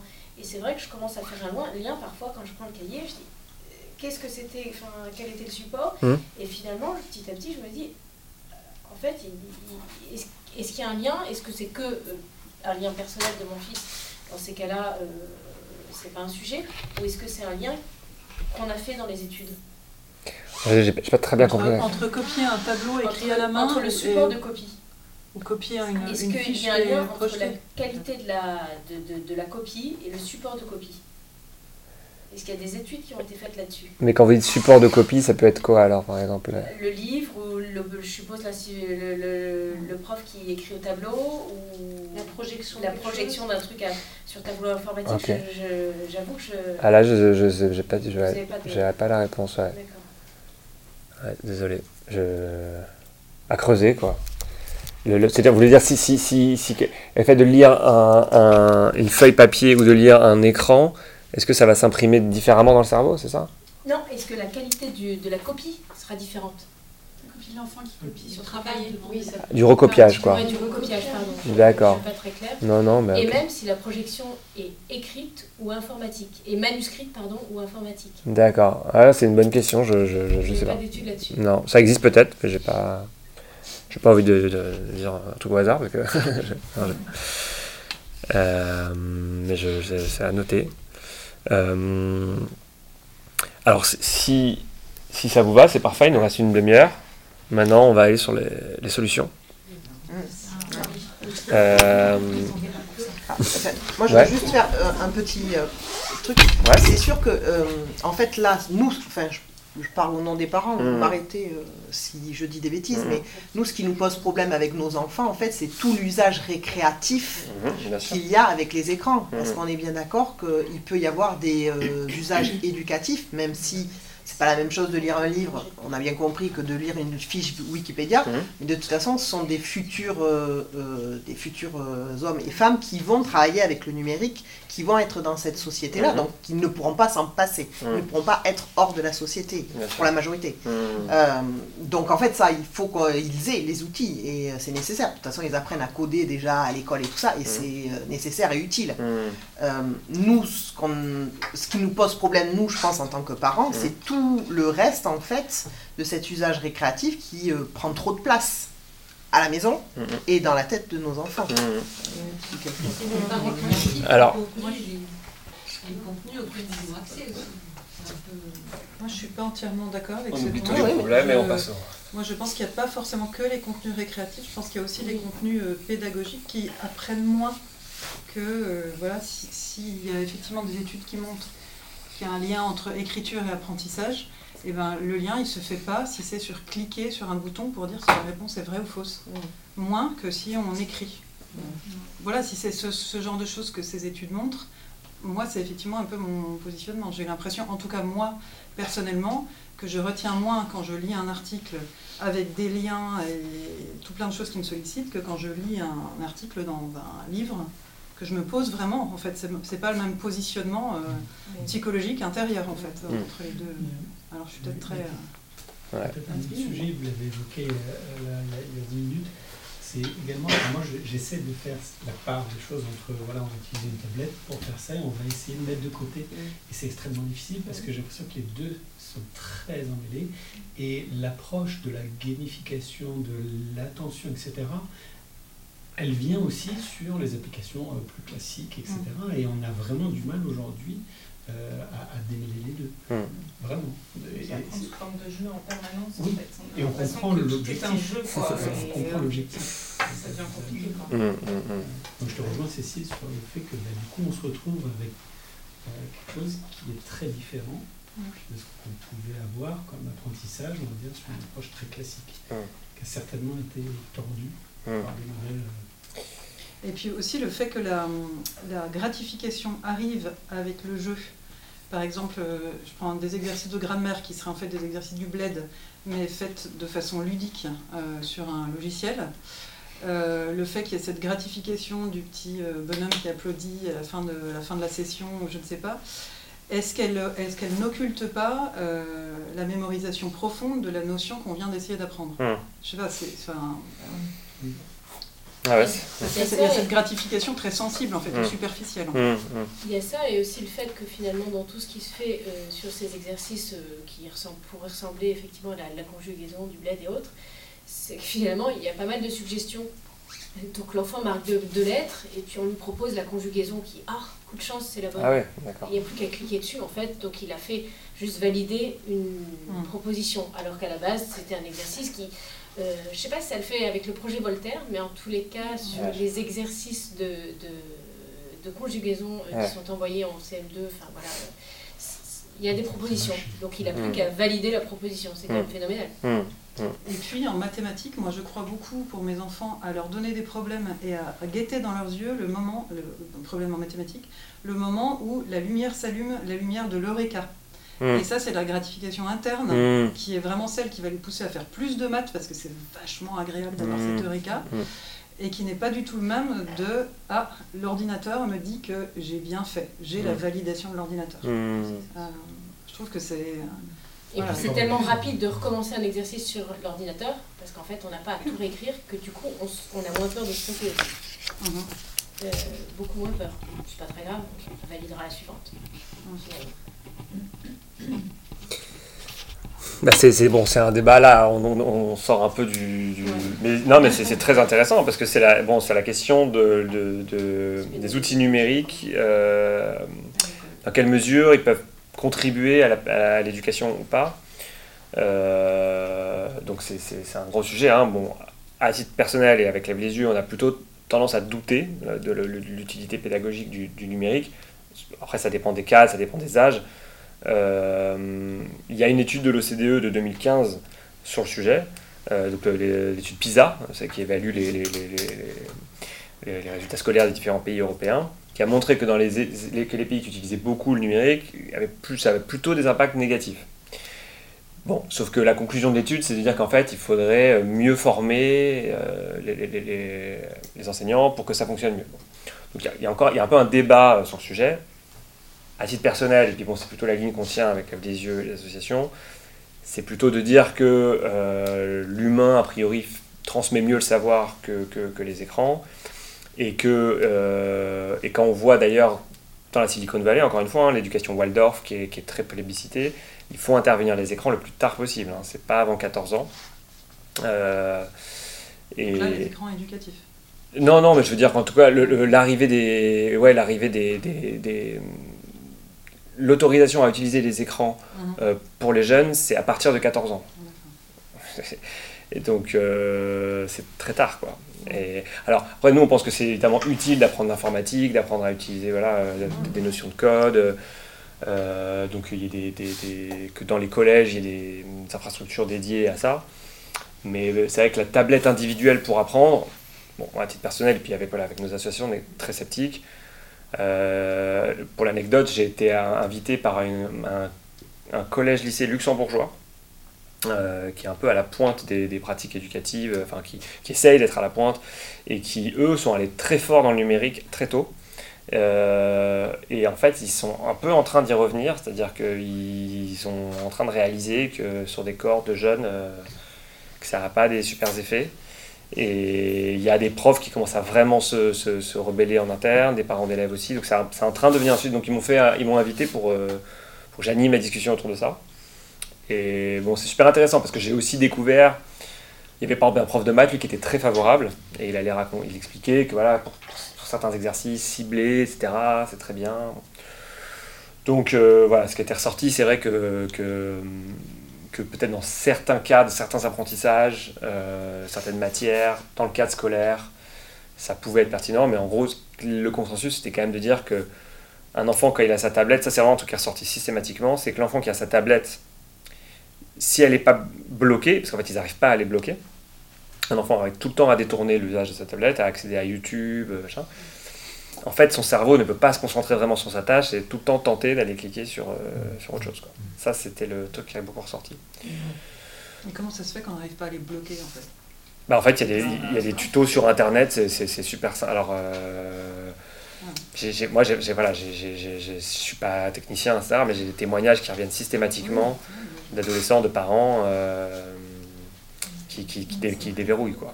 Et il y a le, oui, le verrou à la maison, il y a le verrou après à l'école. Ouais. Effectivement, je vous écoute avec attention. Ouais. Le coup, de, de- effectivement éviter le tout numérique, mettre des tablettes pour des tablettes, et c'est bien la réflexion de l'établissement. Et effectivement, de mettre l'écran là où il apporte quelque chose, Mm. le type d'écran par rapport à un autre, Mm. avec des tablettes ou des ordinateurs, Mm. etc., par rapport à ce qu'on essaie de transmettre, ce qu'on essaie de, de faire, et de cadrer. euh. Donc ça, c'est plutôt que, que vous partagez. euh. Ouais, c'est ça. Mm. Ouais. Et ce qu'on constate, c'est quand même de manière assez surprenante euh, que le niveau de réflexion, enfin il nous semble, hein, au niveau de l'éducation nationale, etc. là-dessus, est quand même. euh, on a un peu l'impression que c'est on fonce et puis on verra, on verra et que ça, que ça va marcher quoi. Euh, et bon, je, je, je, je- voilà. Donc moi je, suis assez critique de cette numérisation un peu à marche forcée. Maintenant, voilà, on verra. hein. je, nous, voilà, nous, c'est la position qu'on a au sein de Lève les Yeux, avec le, le collectif d'associations, avec des pédopsychiatres, etc. C'est de dire, en tout cas, peut-être, allons-y mollo, moratoire, je sais pas, euh, réfléchissons, attendons de voir des résultats positifs constatés, puisque, encore une fois, aucun résultat pédagogique a priori démontré. Et, euh, et en revanche, on sait que les témoignages qu'on a beaucoup, c'est les familles qui résistent à ça et qui ont la tablette à la maison. Et en fait, l'enfant, ça devient, ça devient une justification pour avoir sa tablette dans sa chambre. Et bon, donc ça peut. alors, le, le temps file et il faut qu'on aille sur des, des- des- Solutions. des solutions. Alors, Est-ce que, vous en- est-ce que vous en avez euh, à proposer, à, à suggérer? Pas de smartphone, juste le 9 touches. Ouais. 15 ans. Alors, des règles. Euh, Oui, c'est que dans la société, oui, ils sont interdits d'acheter des, des smartphones avant, avant 16-18 ans. quoi. C'est. Après, sont juste appelés, ils peuvent appeler, ils n'ont pas forcément obligé d'avoir internet. Quoi. Pas mais je pense que c'est. Bon, des solutions réalistes quand même. Ouais, euh, alors, bon, alors, bon on, prend- on peut reprendre mon 15, alors je vois que ça monte jusqu'à 16. Mais C'est pas possible s'il n'y a pas suffisamment de parents qui Eh ben viennent en fait. hein. Bah, c'est Donc, clair. Tout à ça fait possible. Oui, mais malheureusement. Parce qu'en fait, c'est un, c'est un engrenage. Les enfants, ils disent je, je suis le seul, on est trois, on est deux. Ouais. Et finalement, s'ils étaient dix, ils Alors, bloquent, en ouais. fait, et ils se trouveraient pas bien. ils sont pas 10 en fait. Non, non, justement, mais c'est- Ouais, là où je Ouais. euh, je Oui, rebondis sur toi Et- en disant il faut si beaucoup de parents résistent, beaucoup d'enfants ne seront pas différents et du coup beaucoup d'enfants vivront bien le fait de ne pas avoir de téléphone. Et justement, euh, Ouais. moi j'aurais bien aimé qu'on parle un peu de la responsabilité des parents parce Ouais. que euh, finalement je trouve que les parents ils sont dépassés quoi, parce qu'ils ne Ouais. maîtrisent pas tout ça. Mm, bien sûr. En fait, euh, TikTok par exemple dont on parlait tout à l'heure, qu'est-ce qu'on peut dire de TikTok à nos enfants? On sait Mhm. même pas ce que c'est. Mm, mm, Donc euh, finalement c'est eux qui nous apprennent des Mhm. choses. Mhm. Et, euh, et moi, je trouve que c'est de plus en plus compliqué de garder sa responsabilité de parent Mm. quand on ne sait même pas de quoi on parle, Mm. en fait. mm, mm. Euh, moi, j'ai trois enfants, 23, 15 et 12. Et, et entre 20 celui qui a 23 ans et celle qui a 12 ans, enfin, moi j'ai lâché prise. Hein. Mm. Celle qui a 12 ans, elle a droit à tout. Hein. Alors que euh, celui qui a 23 ans, c'était pas de smartphone avant tel âge, il a eu à 15 ans, tout bien comme il faut, tout ça. Mais plus on avance dans le temps, plus c'est dur de résister en fait. Et plus, effectivement, on est dépassé, nous, euh, à savoir qu'est-ce qu'est-ce qui est bien pour eux, qu'est-ce qui est pas Bah, bien. c'est ça, et puis on on sait pas en fait. On Et maîtrise puis- pas les applis en question, on les connaît pas. Donc, euh, avant il y avait YouTube, donc c'était facile. Mais là, il y en a tellement. Donc, comment on peut garder cette responsabilité de parent quand. euh, voilà, c'est très compliqué. Ouais, alors. Et effectivement, euh, cette pression de, de dire, bah oui, euh, euh, je, je suis le seul à pas avoir euh, de smartphone dans ma classe, c'est- c'est c'est- c'est dur. Et au bout d'un moment, bah, finalement, tout le monde. euh, est Ou bien tout le monde fait marche arrière. Ça c'est le monde idéal. et c'est des smartphones en plus de plus en plus coûteux. Alors après, il y a cette histoire d'argent aussi, Ouais. je trouve. Enfin, je, je trouve ça fou que, que- qu'une classe de 6e, tous les enfants ont, ont un objet qui coûte au moins 300 euros. ça, C'est dingue. quoi. Alors, ah ouais, sur- sur l'histoire de la responsabilité des parents, euh, c'est un, gros sujet. Je, je- effectivement, moi, j'ai vraiment tendance à essayer de réduire au maximum le sentiment de responsabilité, en tout cas de culpabilité que peuvent avoir les parents vis-à-vis de ça, parce qu'il y a vraiment une... Donc il y a l'économie d'attention, mais il y a vraiment une pression sociale, il y a une pression de... Il y a, il y a un sentiment un peu de rouleau compresseur, la société avance dans ce sens-là. Euh, on a un peu un sentiment d'obsolescence, c'est-à-dire qu'en tant que... En fait, aujourd'hui, passé 20 ans, on a l'impression qu'on est périmé. C'est-à-dire que euh, ça va tellement vite, ça change tout le temps. Et donc, on a l'impression que notre parole n'a plus de valeur parce qu'on ne peut pas parler de ça, parce que c'est... c'est- c'est- Bon, moi, je pense que c'est pas vrai. Je pense que le bon sens et la sagesse, ça se garde jusqu'à la fin de ses jours et qu'on a... on peut donner un avis euh, éclairé. De quoi il s'agit exactement, je suis d'accord qu'il faut suivre. Alors moi, je vous donne des petites sources. Là. Dopamine sur Arte, c'est des petites, euh, vidéos très courtes de 10 minutes sur chaque appli. Vous allez découvrir TikTok, euh, Instagram, et ils vous expliquent comment ça fonctionne, et c'est très bien expliqué. Et derrière vos écrans de fumée, c'est un documentaire qui est sur Netflix, euh, avec des témoignages d'anciens euh, Silicon Valley qui raconte, et puis c'est très bien foutu pour, expliquer l'économie de l'attention. Et puis peut-être le, livre La guerre de l'attention, que je me permets de, recommander, qui, va, qui creuse beaucoup le sujet. Et alors, donc on était sur les règles. Et, ah oui, alors vous avez abordé un sujet très très important en termes de solutions. Et nous, c'est vraiment, moi, plus le temps passe, plus je m'intéresse à cette question, plus je pense que c'est un des éléments clés. On va essayer peut-être d'avoir une campagne là-dessus, mais en tant que parent, si vous avez à repousser l'âge du smartphone, c'est pour ça qu'on insiste beaucoup là-dessus, et à faire équipe, c'est un peu votre seule chance. Parce qu'effectivement, la pression. non, mais, non, mais ce que je veux dire, c'est que pour, si les enfants ne sont pas encore rentrés en sixième, s'il n'y a pas encore eu le smartphone, il est possible de repousser. Et alors, c'est très très dur, il y, a il y, a la pression, etc. Mais quand vous êtes plusieurs parents, bah, vous pouvez faire l'équipe et vous vous soudez. C'est-à-dire qu'après, le, parce que le, le, plus gros, la plus grosse source de pression, c'est la pression sociale des autres euh, jeunes. Mais voilà, c'est ça le problème. Ça, c'est ça, c'est très très fort. C'est très très fort. Donc euh, ça devient vraiment. Euh, je, franchement, moi, j'ai pas d'enfant en plus, donc c'est facile de. Enfin, je, me permettrais vraiment pas de juger justement le, le, ça. Donc j'ai conscience que c'est très très difficile. mais mais voilà, je pense que c'est. Et, et, et, surtout quand on prend le problème assez tôt. C'est-à-dire que quand on est en, primaire, que l'enfant n'a pas encore son smartphone, si on est plusieurs parents d'élèves reliés, là, vous, êtes, là, vous, pouvez, vous, pouvez un peu vous associer. Quoi. Et puis après, une fois qu'il y a le smartphone, euh, il y a aussi le contrôle parental qui quand même fonctionne bien. Donc ça, euh, c'est vraiment... Euh, j'ai pas mal de retours qui, voilà, visiblement, qui me disait. Hein. Ça marche, très bien. Enfin, ça marche très bien sur le, la durée d'utilisation. Mais on peut bloquer journal, puis on peut Mon mari fait, je sais pas comment faire On peut bloquer les applications, le temps par application. Voilà. Mais pour autant, bon voilà, si on autorise une appli, on ne sait pas ce qui s'y passe après.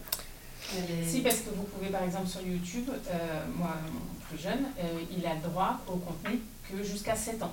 Ah, oui, ben, d'accord, il, a, il, a 11 ans, il vient d'avoir 11 ans, mais il a le droit que jusqu'à jusqu'à 7 ans. Son frère, lui, il vient d'avoir 13 ans, il a le droit au contenu que jusqu'à 12 ans. Vous pouvez euh, les limiter ça. On n'avait pas cette oui, on essaye de. Ben, c'est le seul truc qu'ils ont droit à YouTube. Déjà, je suis la plus pire, pire des mères. Parce que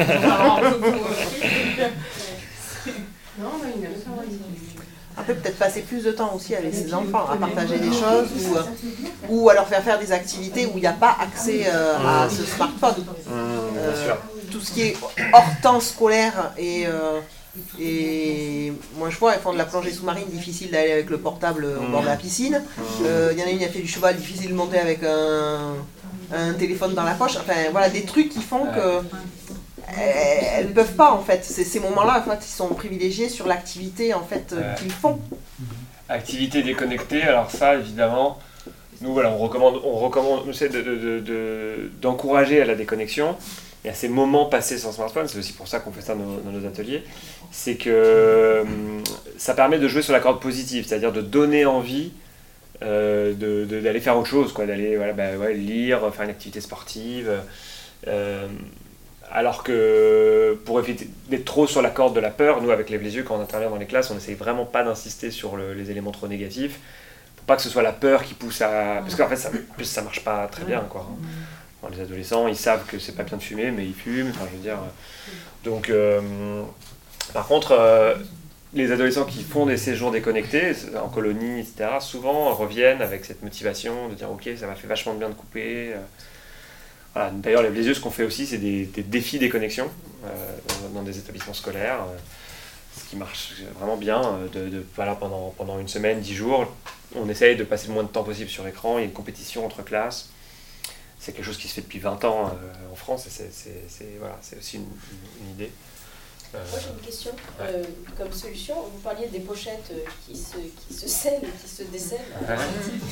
Et ça, ça m'intéresse euh, réellement parce que je crois que le téléphone est censé être interdit, être interdit dans, dans, dans l'établissement.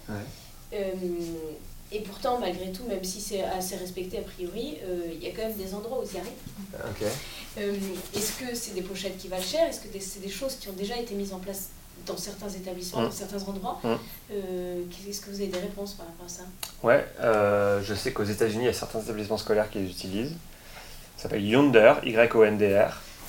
Euh, et ça se commande euh, en ligne. Il y, a, il y a la borne et les pochettes.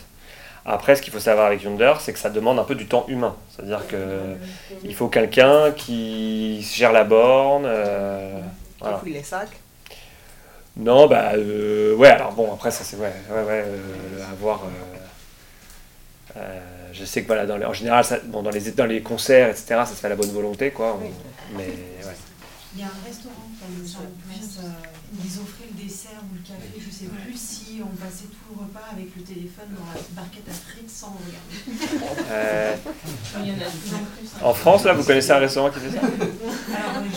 Un reportage à la télé euh, Ok. qui parlait de ça justement. euh, le constat du restaurateur, c'était de dire qu'il voyait Mm. des gens à table qui se parlaient pas. Donc Mm. là, je parle pas que des enfants, je parle aussi des adultes. Mm. Et du coup, il en avait marre de voir ça, donc il a proposé un challenge à ses clients. Mm.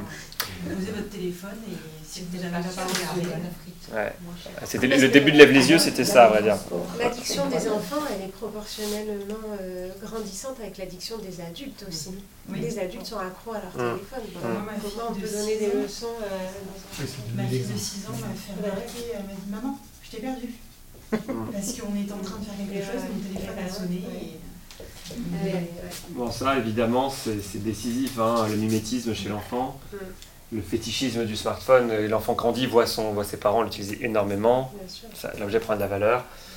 Euh, voilà. Après, si je peux me permettre un point positif, Ouais. Correspondant espagnol.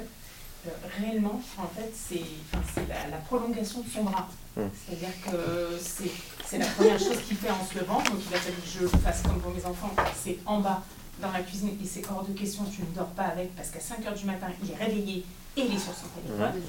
C'est- Ah oui, non, mais euh, moi, il me, à, à table, il me dit Mais vous regardez pas vos téléphones Non, en fait, on parle. Et C'est euh, vrai. bah, la première fois, et je le voyais bien, il est, il est perdu. Mm. Il, enfin, Mm. il sort de l'école, Il a son, je lui demande si ça a été la journée. Alors, tu poses ton téléphone, tu me réponds, ah oui, oui, oui. Et hop, il revient avec nous. euh. Et finalement, il trouve ça super bien. Il a découvert la campagne, il dit, oh, c'est trop bien. Ouais, parce que c'est pas que c'est ça. C'est- ah, mais c'est- ça fait peur. Hein. Donc euh, finalement, nous, est encore petit joueur. Hein, mais bon. euh, Après, je pense que c'est pas spécifique espagnol, puisqu'il y a beaucoup de Français Ah, qui nous, ça. on nous a prévenu. Hein. C'est une des choses Ah bon euh, sur lesquelles on nous Enfin, a en dit France, faites euh, attention, le téléphone, c'est euh, pire qu'en France, c'est non-stop à table, tout le temps, tout le temps, tout le temps. Mm. Et je pensais pas à ce point. Il n'y a qu'à voir dans les transports, hein. Mm. Oui. dans le tramway. Enfin, moi, je vois, ça me sidère de voir tous les gens à leur téléphone. Pour, euh, pour les enfants, il y a aussi des approches euh, qualifiées de low-tech Ouais. qui euh, sont intéressantes à travailler. Je prends des exemples très simples comme la petite fabrique, euh, l'histoire, etc. Mm. C'est un bon exemple, il y en a d'autres où on peut euh, trouver des alternatives Mm. à des choses qui multiplient les écrans. Voilà, les VTech qui partent dans tous les sens avec ça fait du bruit, ça fait des écrans, c'est un truc pas possible. On a des alternatives, des fois, en plus quand c'est français, euh, c'est- pas plus mal, qui proposent voilà, une- un usage unique et qui adresse ce sujet euh, dont on est en train de parler ce soir. Mm. Pas dans tous les domaines, mais je trouve qu'il y a une vraie tendance à trouver des alternatives Mhm, qui ont mhm. du sens, qui recentrent un peu l'usage. Voilà, parce que ouais, ça me fait penser au téléphone à touche tout bêtement, hein, comme j'ai moi, euh, que, que je recommande à chaque fois aux parents euh, pour la fonction, garder le contact euh, quand il va au collège, euh, qui fonctionne très bien. Il y a peut-être une solution, mais c'est repartir en arrière. Le problème, c'est que c'est ça, mais c'est redonner, euh, enfin, ôter au, au smartphone toutes ses capacités. On peut avoir un réveil différent, on peut avoir un appareil photo différent, on peut avoir. Ah, alors ça, Et au final, euh, du coup, l'enfant ne voit pas sur le smartphone et. il- Ça, le retour des objets visuels? Malheureusement, c'est un retour à. Mais bon, moi je gère. euh, ouais, je moi, sais je- pas si c'est défendu, je, je, enfin, je sais pas, voilà, je sais pas si c'est faisable. si Ah bah ça existe encore, hein, les réveils, Ah oui, euh, non, les agendas papier. euh, Moi j'ai tout ça, hein, j'ai agenda papier. Moi je me suis. Le réveil c'est bête, j'ai mis... j'ai créé Lève les yeux en 2018, je me suis acheté un réveil en 2020 je crois. Et vraiment ça a changé ma vie, enfin, littéralement. Je, je, je, je soupçonnais pas à quel point. J'avais pas- j'avais encore un smartphone à cette époque-là. Je me disais quand même, euh, ça va, je peux le laisser en mode avion. genre, Et en fait, non, je, je- je- la présence du smartphone dans ma chambre, ça joue dans le cerveau. euh, Le matin, c'est quasiment impossible de résister, en fait. Enfin, voilà. Et ici, Ah. dans une autre pièce, ben, on dort mieux. euh, avant, j'ai senti la différence dans mon sommeil. euh, Alors moi je travaille dans, dans le, dans le sommeil en fait, Mhm. et je travaille de nuit, donc j'observe les gens euh, qui dorment. Et en fait, la majorité des gens, et je parle aussi des enfants, ont le téléphone, donc nous on leur demande de le couper. Mhm. Sauf qu'ils sont malins, ils mettent en silencieux, Mhm. sauf que ça vibre, enfin, et on peut remarquer sur les, sur les tracés une perturbation du sommeil avec des micro des micro réveils à chaque fois que le téléphone sonne. Ah ouais. Ça leur crée des, des micro réveils et des choses comme ça Ah quand ouais. ils sont en sommeil. Ah bah c'est intéressant. pas compte, en fait. Et les, les enfants, enfin pour, euh, pour parler des enfants, quand on leur demande euh, pourquoi ils dorment pas, les choses comme ça, beaucoup disent à leurs parents je lis. Mm.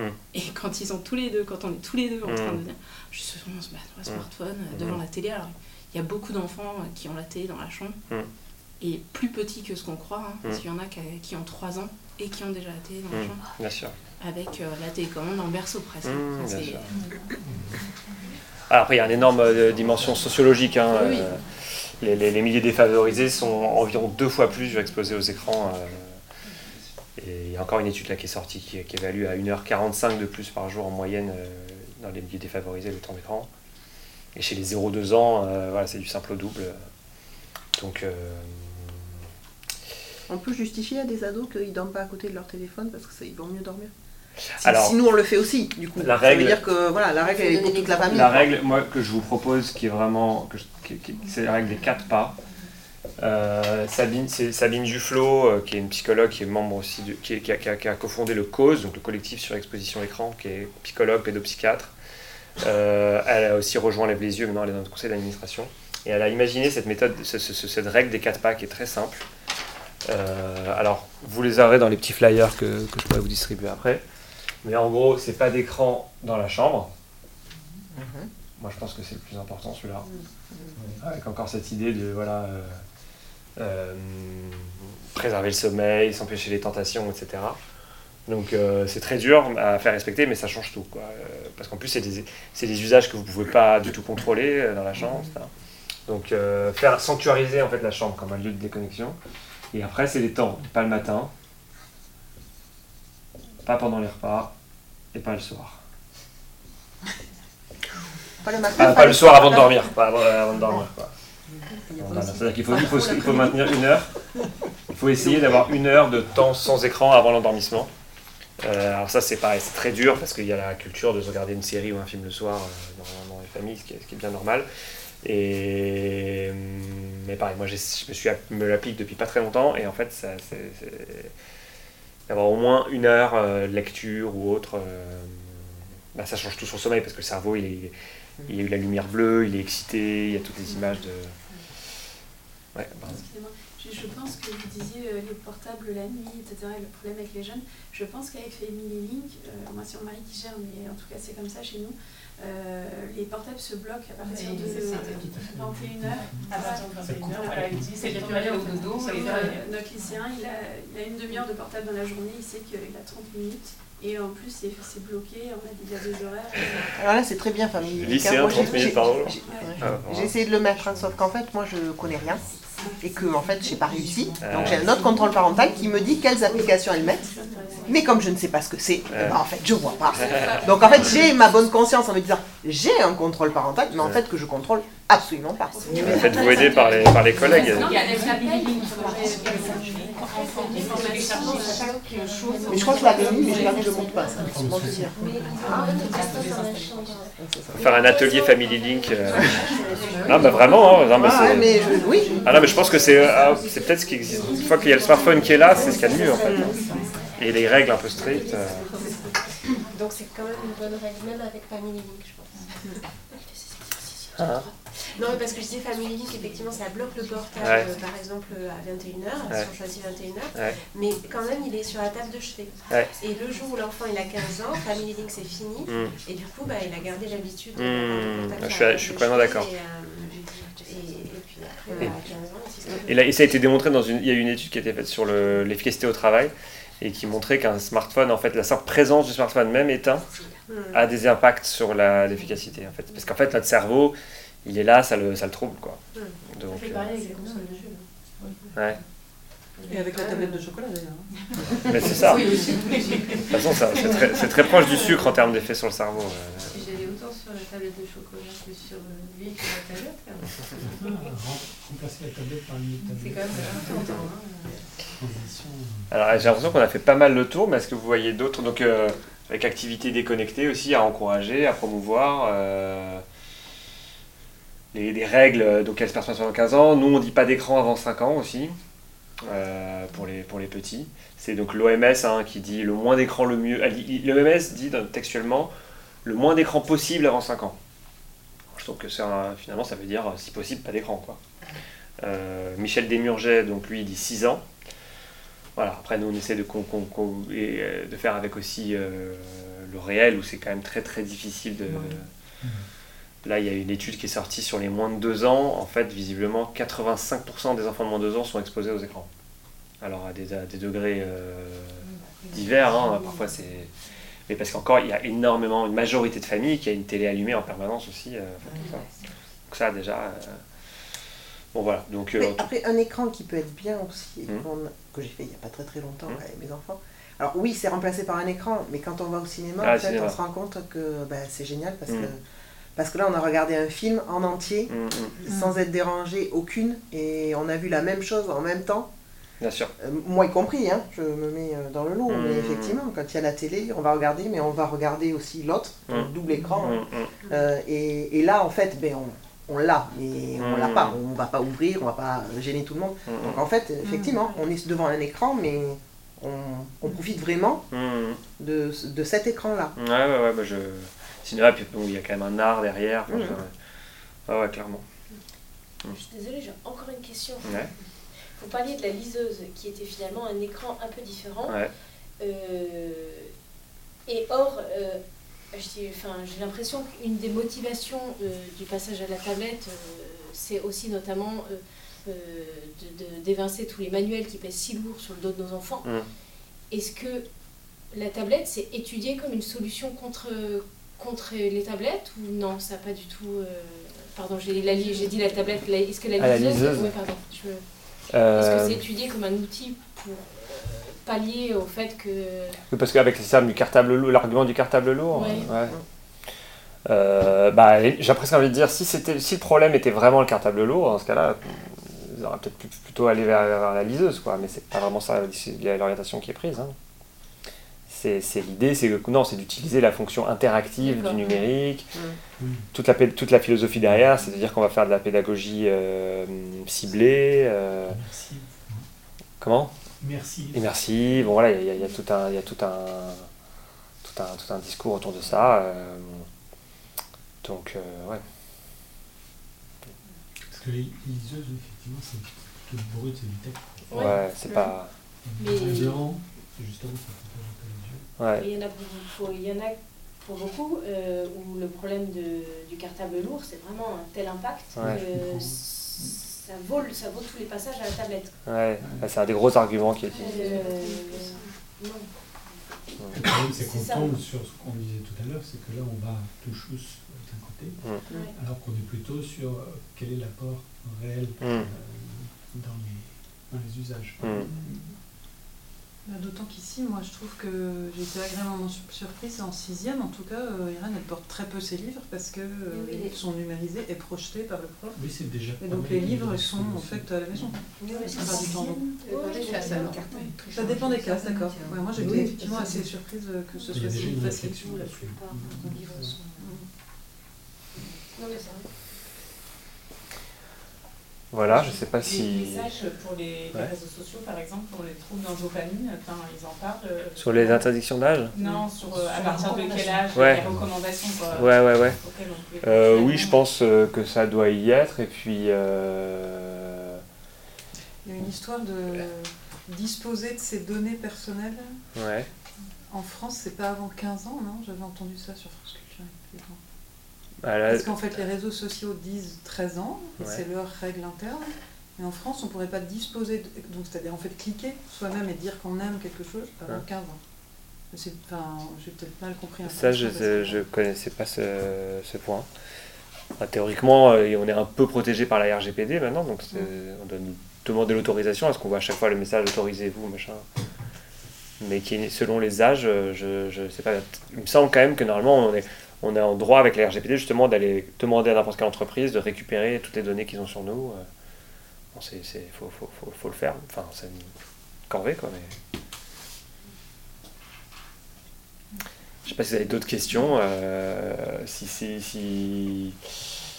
Sur le temps d'écran Ouais. après 6 ans, euh, est-ce qu'il y a une recommandation dans la limite? Alors, euh, Oui, voilà, par tranche d'âge. par tranche d'âge, c'est, c'est, c'est une bonne question. Moi, je ne suis pas assez expert pour dire euh, précisément. J'invite peut-être à lire des Murget là-dessus. Euh, mais ce qu'on a tendance à dire, nous, c'est Ouais, on va dire, on va dire, on va aller dire, on va dire jusqu'à une heure par jour. Même si bon, moi je trouve que par exemple à 6 ans, une heure par jour, c'est quand même, c'est quand même beaucoup en fait. Est-ce qu'on peut peut-être faire sur une, de- enfin, une durée hebdomadaire? Parce que Oui, une heure ça par jour, ça fait beaucoup. Bah moi je trouve aussi, ouais. Donc euh, c'est, c'est, c'est, faut, faut, je, je crois, il y a le 36912 de- de- qui, qui existe, donc le Serge Tisseron, qui à mon avis est beaucoup trop laxiste en fait en termes de suggestions. Euh, il propose euh, ouais, assez vite, euh, c'est une demi-heure par jour à partir de, de 3 ans. Enfin, donc euh, il n'y a pas, à mon avis, de recommandation euh, idéale aujourd'hui euh, sur, sur, sur, les âges au-delà de 5-6 ans. Mon sentiment, c'est quand même globalement le moins le mieux, bien sûr. Même si, bien sûr, après, moi j'ai tendance à penser qu'un dessin animé le week-end, enfin, quelques moments, qui a évidemment une dimension très importante, c'est le visionnage accompagné. Regarder ensemble quelque chose, c'est pas du tout pareil que laisser seul. Euh, il y a aussi, encore une fois, la, socialisation, c'est-à-dire quand tout le monde a, vu tel dessin animé inratable, tel. euh, bon voilà, puis le jeu vidéo, ça peut, c'est quand même à partir d'un certain âge, c'est quand même. euh, ça peut être ludique et, pédagogique, ça peut être sympa, enfin je veux dire. L'idée, c'est pas non plus peut-être de. C'est vrai qu'il y a peut-être aussi un risque si on est trop dans une démarche d'interdiction. Le petit risque aussi, c'est de créer une frustration qui fera qu'après. euh.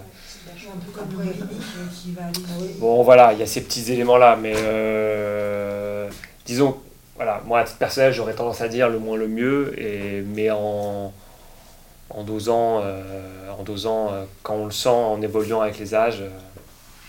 voilà, je peux, j'ai, du mal à vous fixer vraiment une règle très claire par âge, mais c'est, en fait un point qu'on devrait, qu'il faut travailler avec des. Donc des Murger, euh, fabrique du crétin digital. Euh, et puis le site du Cause aussi, où il y a pas mal d'infos. Il y aura peut-être, ils ont peut-être fait ce travail-là plus, plus détaillé. Euh, je ne crois pas, on va dire, mais. Fait, c'est compliqué de déterminer exactement. euh, ce qui, ce qui, ce qui- voilà, c'est. Il n'y a pas vraiment d'apport de toute manière de regarder un écran en fait. Maintenant, c'est pas non plus nécessairement euh, toxique euh, parce qu'on va regarder. un- Donc, bon, c'est difficile d'avoir des réponses très, très, très arrêtées là-dessus. Quoi. Oui, puis on, est- on a tendance à dire que plus l'enfant grandit, plus on peut lui laisser d'heures d'écran, mais plus il est censé avoir de devoirs, et plus c'est censé être difficile à l'école, Mm. et plus il a besoin de travailler. Donc Mm. en fait, c'est pas, Ouais. pas forcément une bonne chose. Ouais, ouais, ouais. Hmm. Voilà, je sais pas, est-ce que vous voyez d'autres points Est-ce que des- si vous voulez me faire des- peut-être des retours, c'est des choses que vous avez pensé de cet échange si... Moi, j'ai Ouais. juste une. euh, on a parlé de la pression, pression sociale qu'il y avait sur les enfants pour avoir la même technologie que les autres.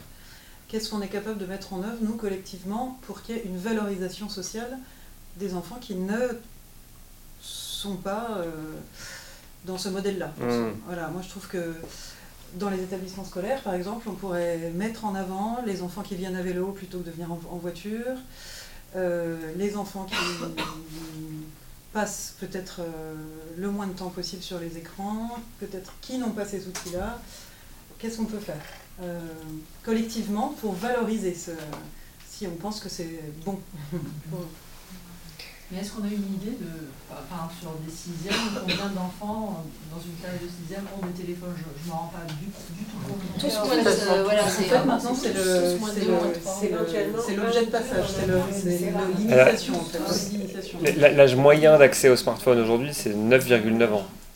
Ah oui, avec Internet Smartphone, ouais, ouais. C'est 10 ans en gros. L'âge moyen d'accès au smartphone, donc c'est CM2. Et c'est encore une fois, moi j'interviens en CE2 dans les quartiers nord de Marseille, c'est un enfant sur deux dans les en CE2. Donc, euh... faire collectivement pour valoriser le fait de. Ouais, c'est une très bonne question. Euh, que, moi, la petite piste que j'ai quand même, c'est le défi des connexions qui, qui peut totalement être organisé. Bah, alors, peut-être Olivier, euh, qui est donc un adhérent de les yeux de Gradignan.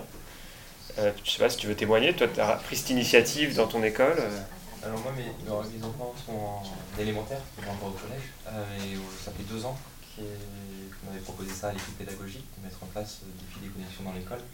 Et donc en effet, ça commence à, pas mal marcher. Donc en fait, c'est comme tu disais, c'est euh, 10 jours, une semaine, euh, en essayant de diminuer. Alors, pas forcément, alors il y, a des débats, soit, soit zéro écran, soit moins d'écran.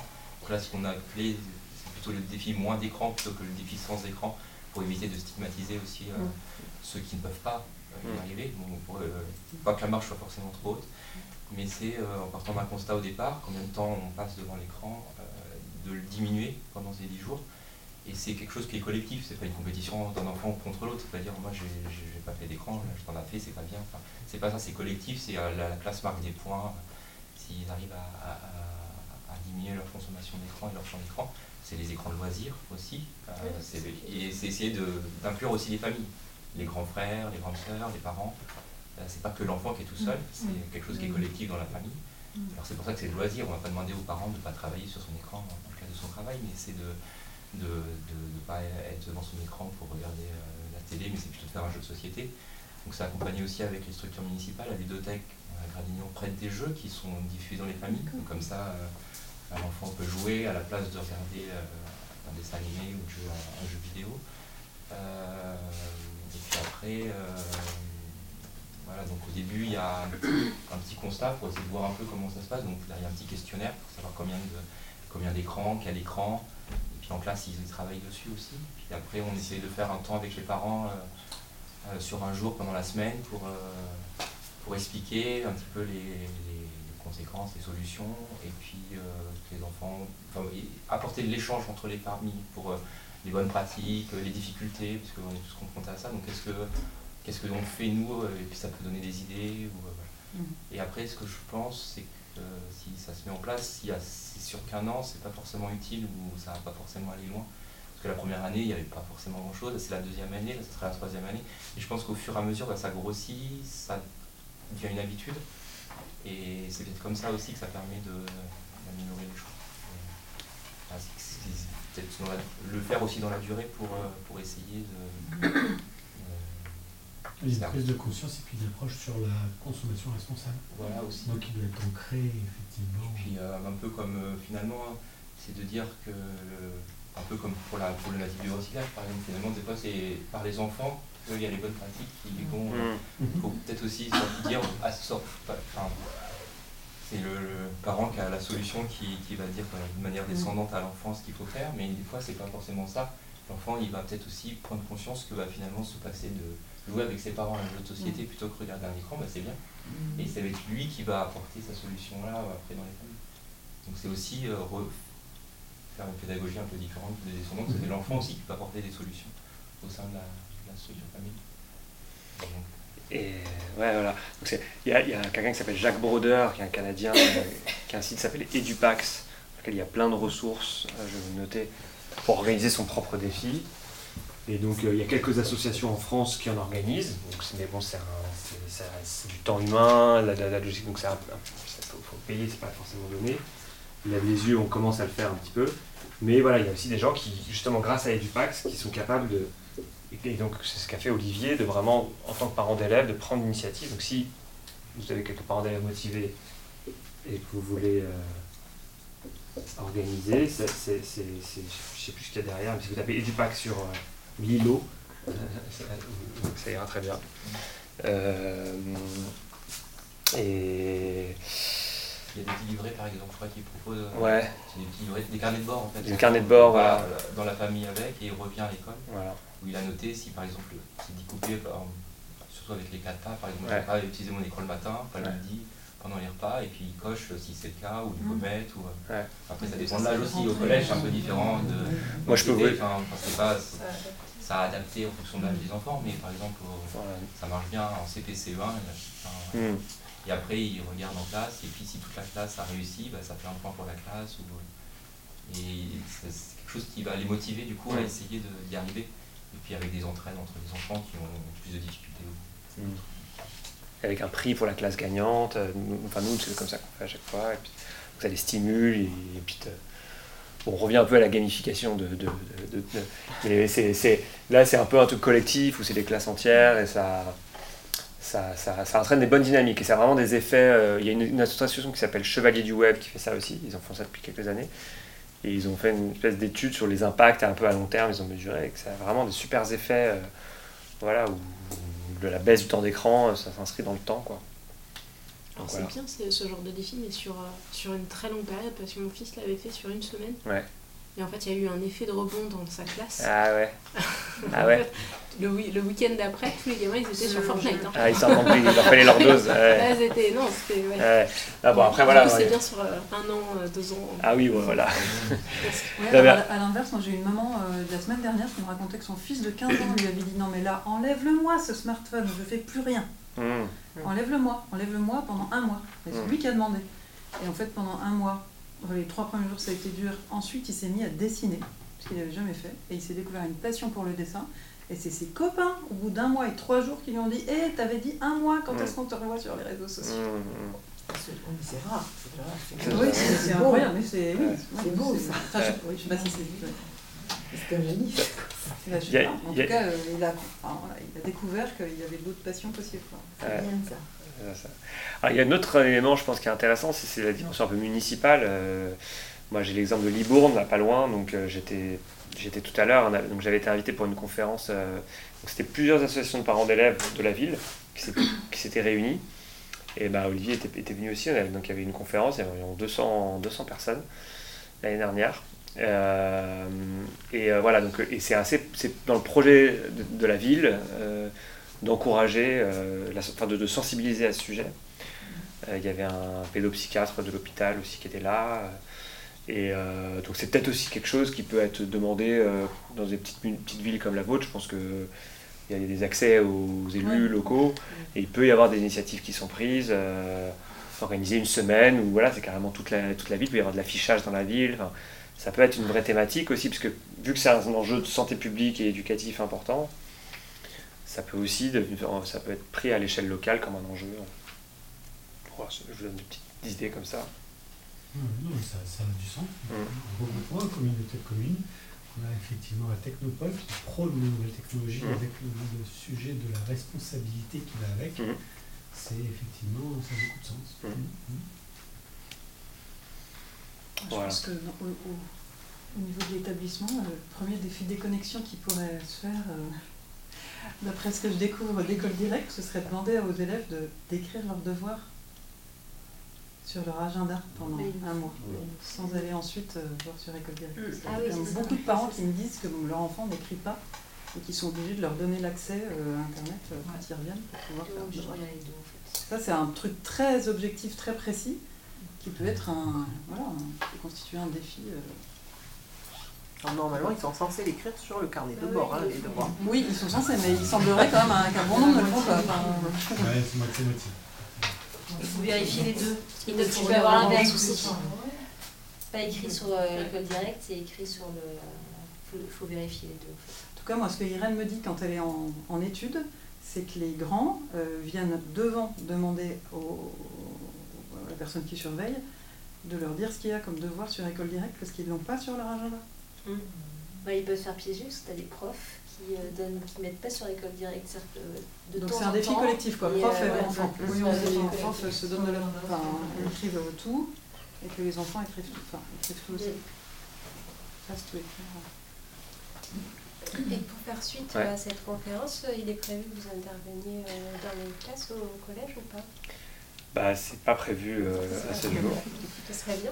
Bah, écoutez, c'est possible en tout cas, parce que Lève les yeux, donc on est basé à Marseille, mais on est en train de se développer euh, euh, en Gironde. Donc euh, il y a Olivier qui est là, et puis il y a d'autres euh, personnes euh, euh, qui sont en train de nous rejoindre. euh, et donc euh, donc c'est- c'est c'est envisageable.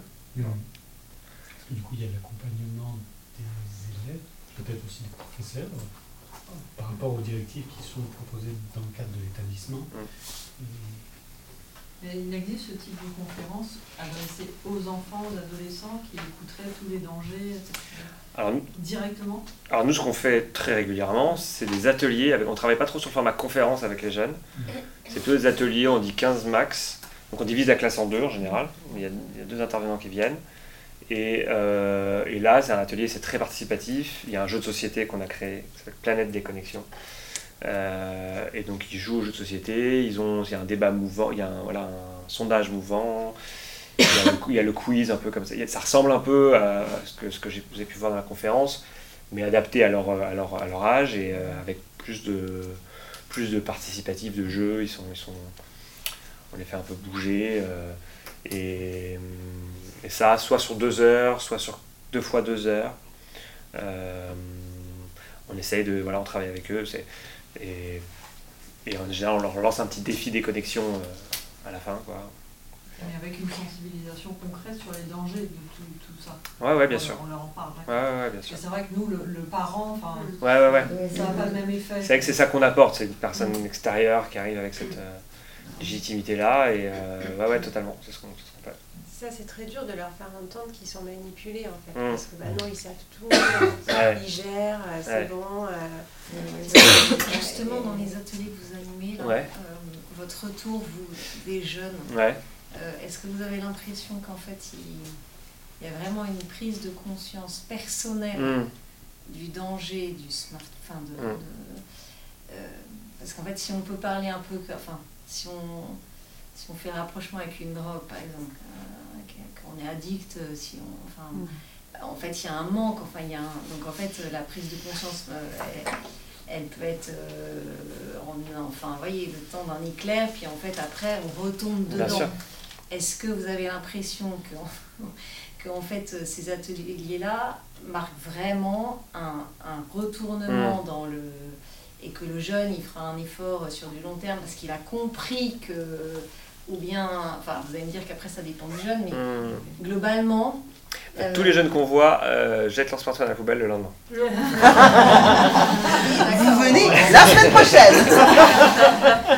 Non, euh, j'aimerais bien vous dire qu'on a un impact de fou, mais évidemment, dans la vraie vie, euh, c'est, c'est- c'est- c'est- nous, ce qu'on essaye de faire, c'est planter une petite graine de, de- de- de réflexion et surtout leur donner des éléments d'esprit critique sur la dimension manipulatoire.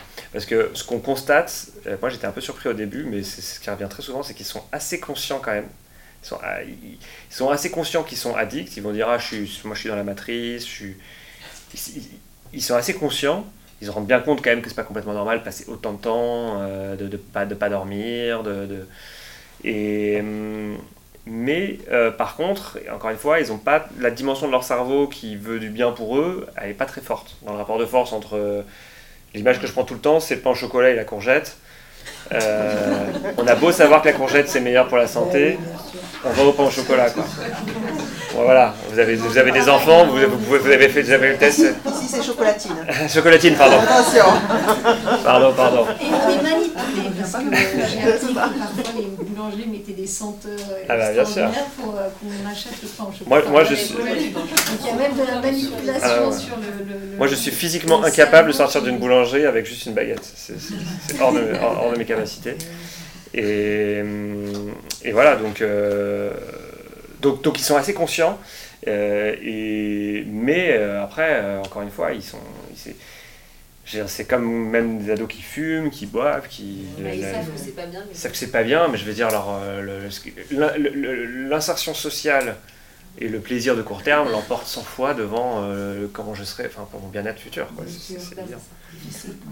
Donc, mais, mais en revanche, ce qui marche bien, c'est le déclenchement de la prise de conscience de la manipulation quand même. Ça, en général, ils ne le savent pas, qu'il y a beaucoup d'argent en jeu Parce qu'ils voient que c'est des, ils savent que c'est des entreprises qui, sont, qui gagnent de l'argent, mais ils n'ont pas forcément la notion de comment ils gagnent leur argent, le modèle économique qui est derrière, basé sur la publicité, sur la captation des données, et donc sur la, la manipulation. Il y, a, il y, a, un exemple qu'on prend aussi avec la flamme de Snapchat. Donc euh, tous les ados aujourd'hui ont Snapchat, et ils entretiennent une flamme dessus. Euh, donc en fait, quand vous avez une conversation, imaginez que vous avez une conversation avec quelqu'un sur l'application, il y a une petite flamme à côté avec un chiffre, et ce chiffre, c'est le nombre de jours où vous avez envoyé un message chaque jour. Pour entretenir la flamme, il faut envoyer un message chaque jour. Donc, euh, les ados sont effrayés à l'idée de perdre leur flamme. C'est-à-dire quand vous faites des séjours euh, déconnectés, enfin des séjours de, sans smartphone, c'est le premier problème, c'est la flamme Snapchat. Parce qu'ils disent, moi je peux pas, donc ils ont une amie avec 224, euh, c'est la meilleure amie du monde, et donc ça va gâcher l'amitié si la flamme va s'éteindre. Et vous voyez le, cynisme derrière des, concepteurs qui utilisent l'amitié, qui est une belle notion, euh, et qui la détournent pour obliger en fait les enfants à, alimenter leur flamme. Et ça, quand on leur explique, quand même, on sent que ça bouge un peu et que tout d'un coup, la flamme perd un petit peu de valeur. Et ça, encore une fois, nous, en tant que parents, on ne peut pas transmettre parce qu'on ne sait même pas qu'il y a une flamme. C'est ça. Ouais. ouais. Et ça, je vous invite, je vous invite à voir Dopamine, qui est, qui est, vraiment ce qui se fait de mieux en termes pédagogiques euh, sur le sujet, si vous avez peu de temps. Après, il y a le livre, donc, euh, La guerre de l'attention, euh, qui va bien, bien au fond des choses sur cette question-là, de la captologie, l'économie d'attention. On a, on a beaucoup creusé ça dans une perspective écologique. Euh, mais voilà, si vous avez peu de temps, que vous voulez des petites vidéos explicatives, dopamine en accès libre, je trouve qu'on fait pas mieux. Quoi. Merci beaucoup en tout cas. Bah, merci à vous. Merci bah, si vous n'avez pas d'autres questions, on va peut-être conclure. Euh, merci pour votre attention. Et puis, euh, voilà, je serais curieux aussi d'avoir vos, vos retours. N'hésitez pas, euh, soit là oralement rapidement, soit après, plus tard euh, par mail ou quoi. Enfin, voilà. Merci. Merci. Retrouvez toutes nos émissions précédentes en podcast sur les plateformes Ocha, Apple Podcast, Deezer, Spotify, TuneIn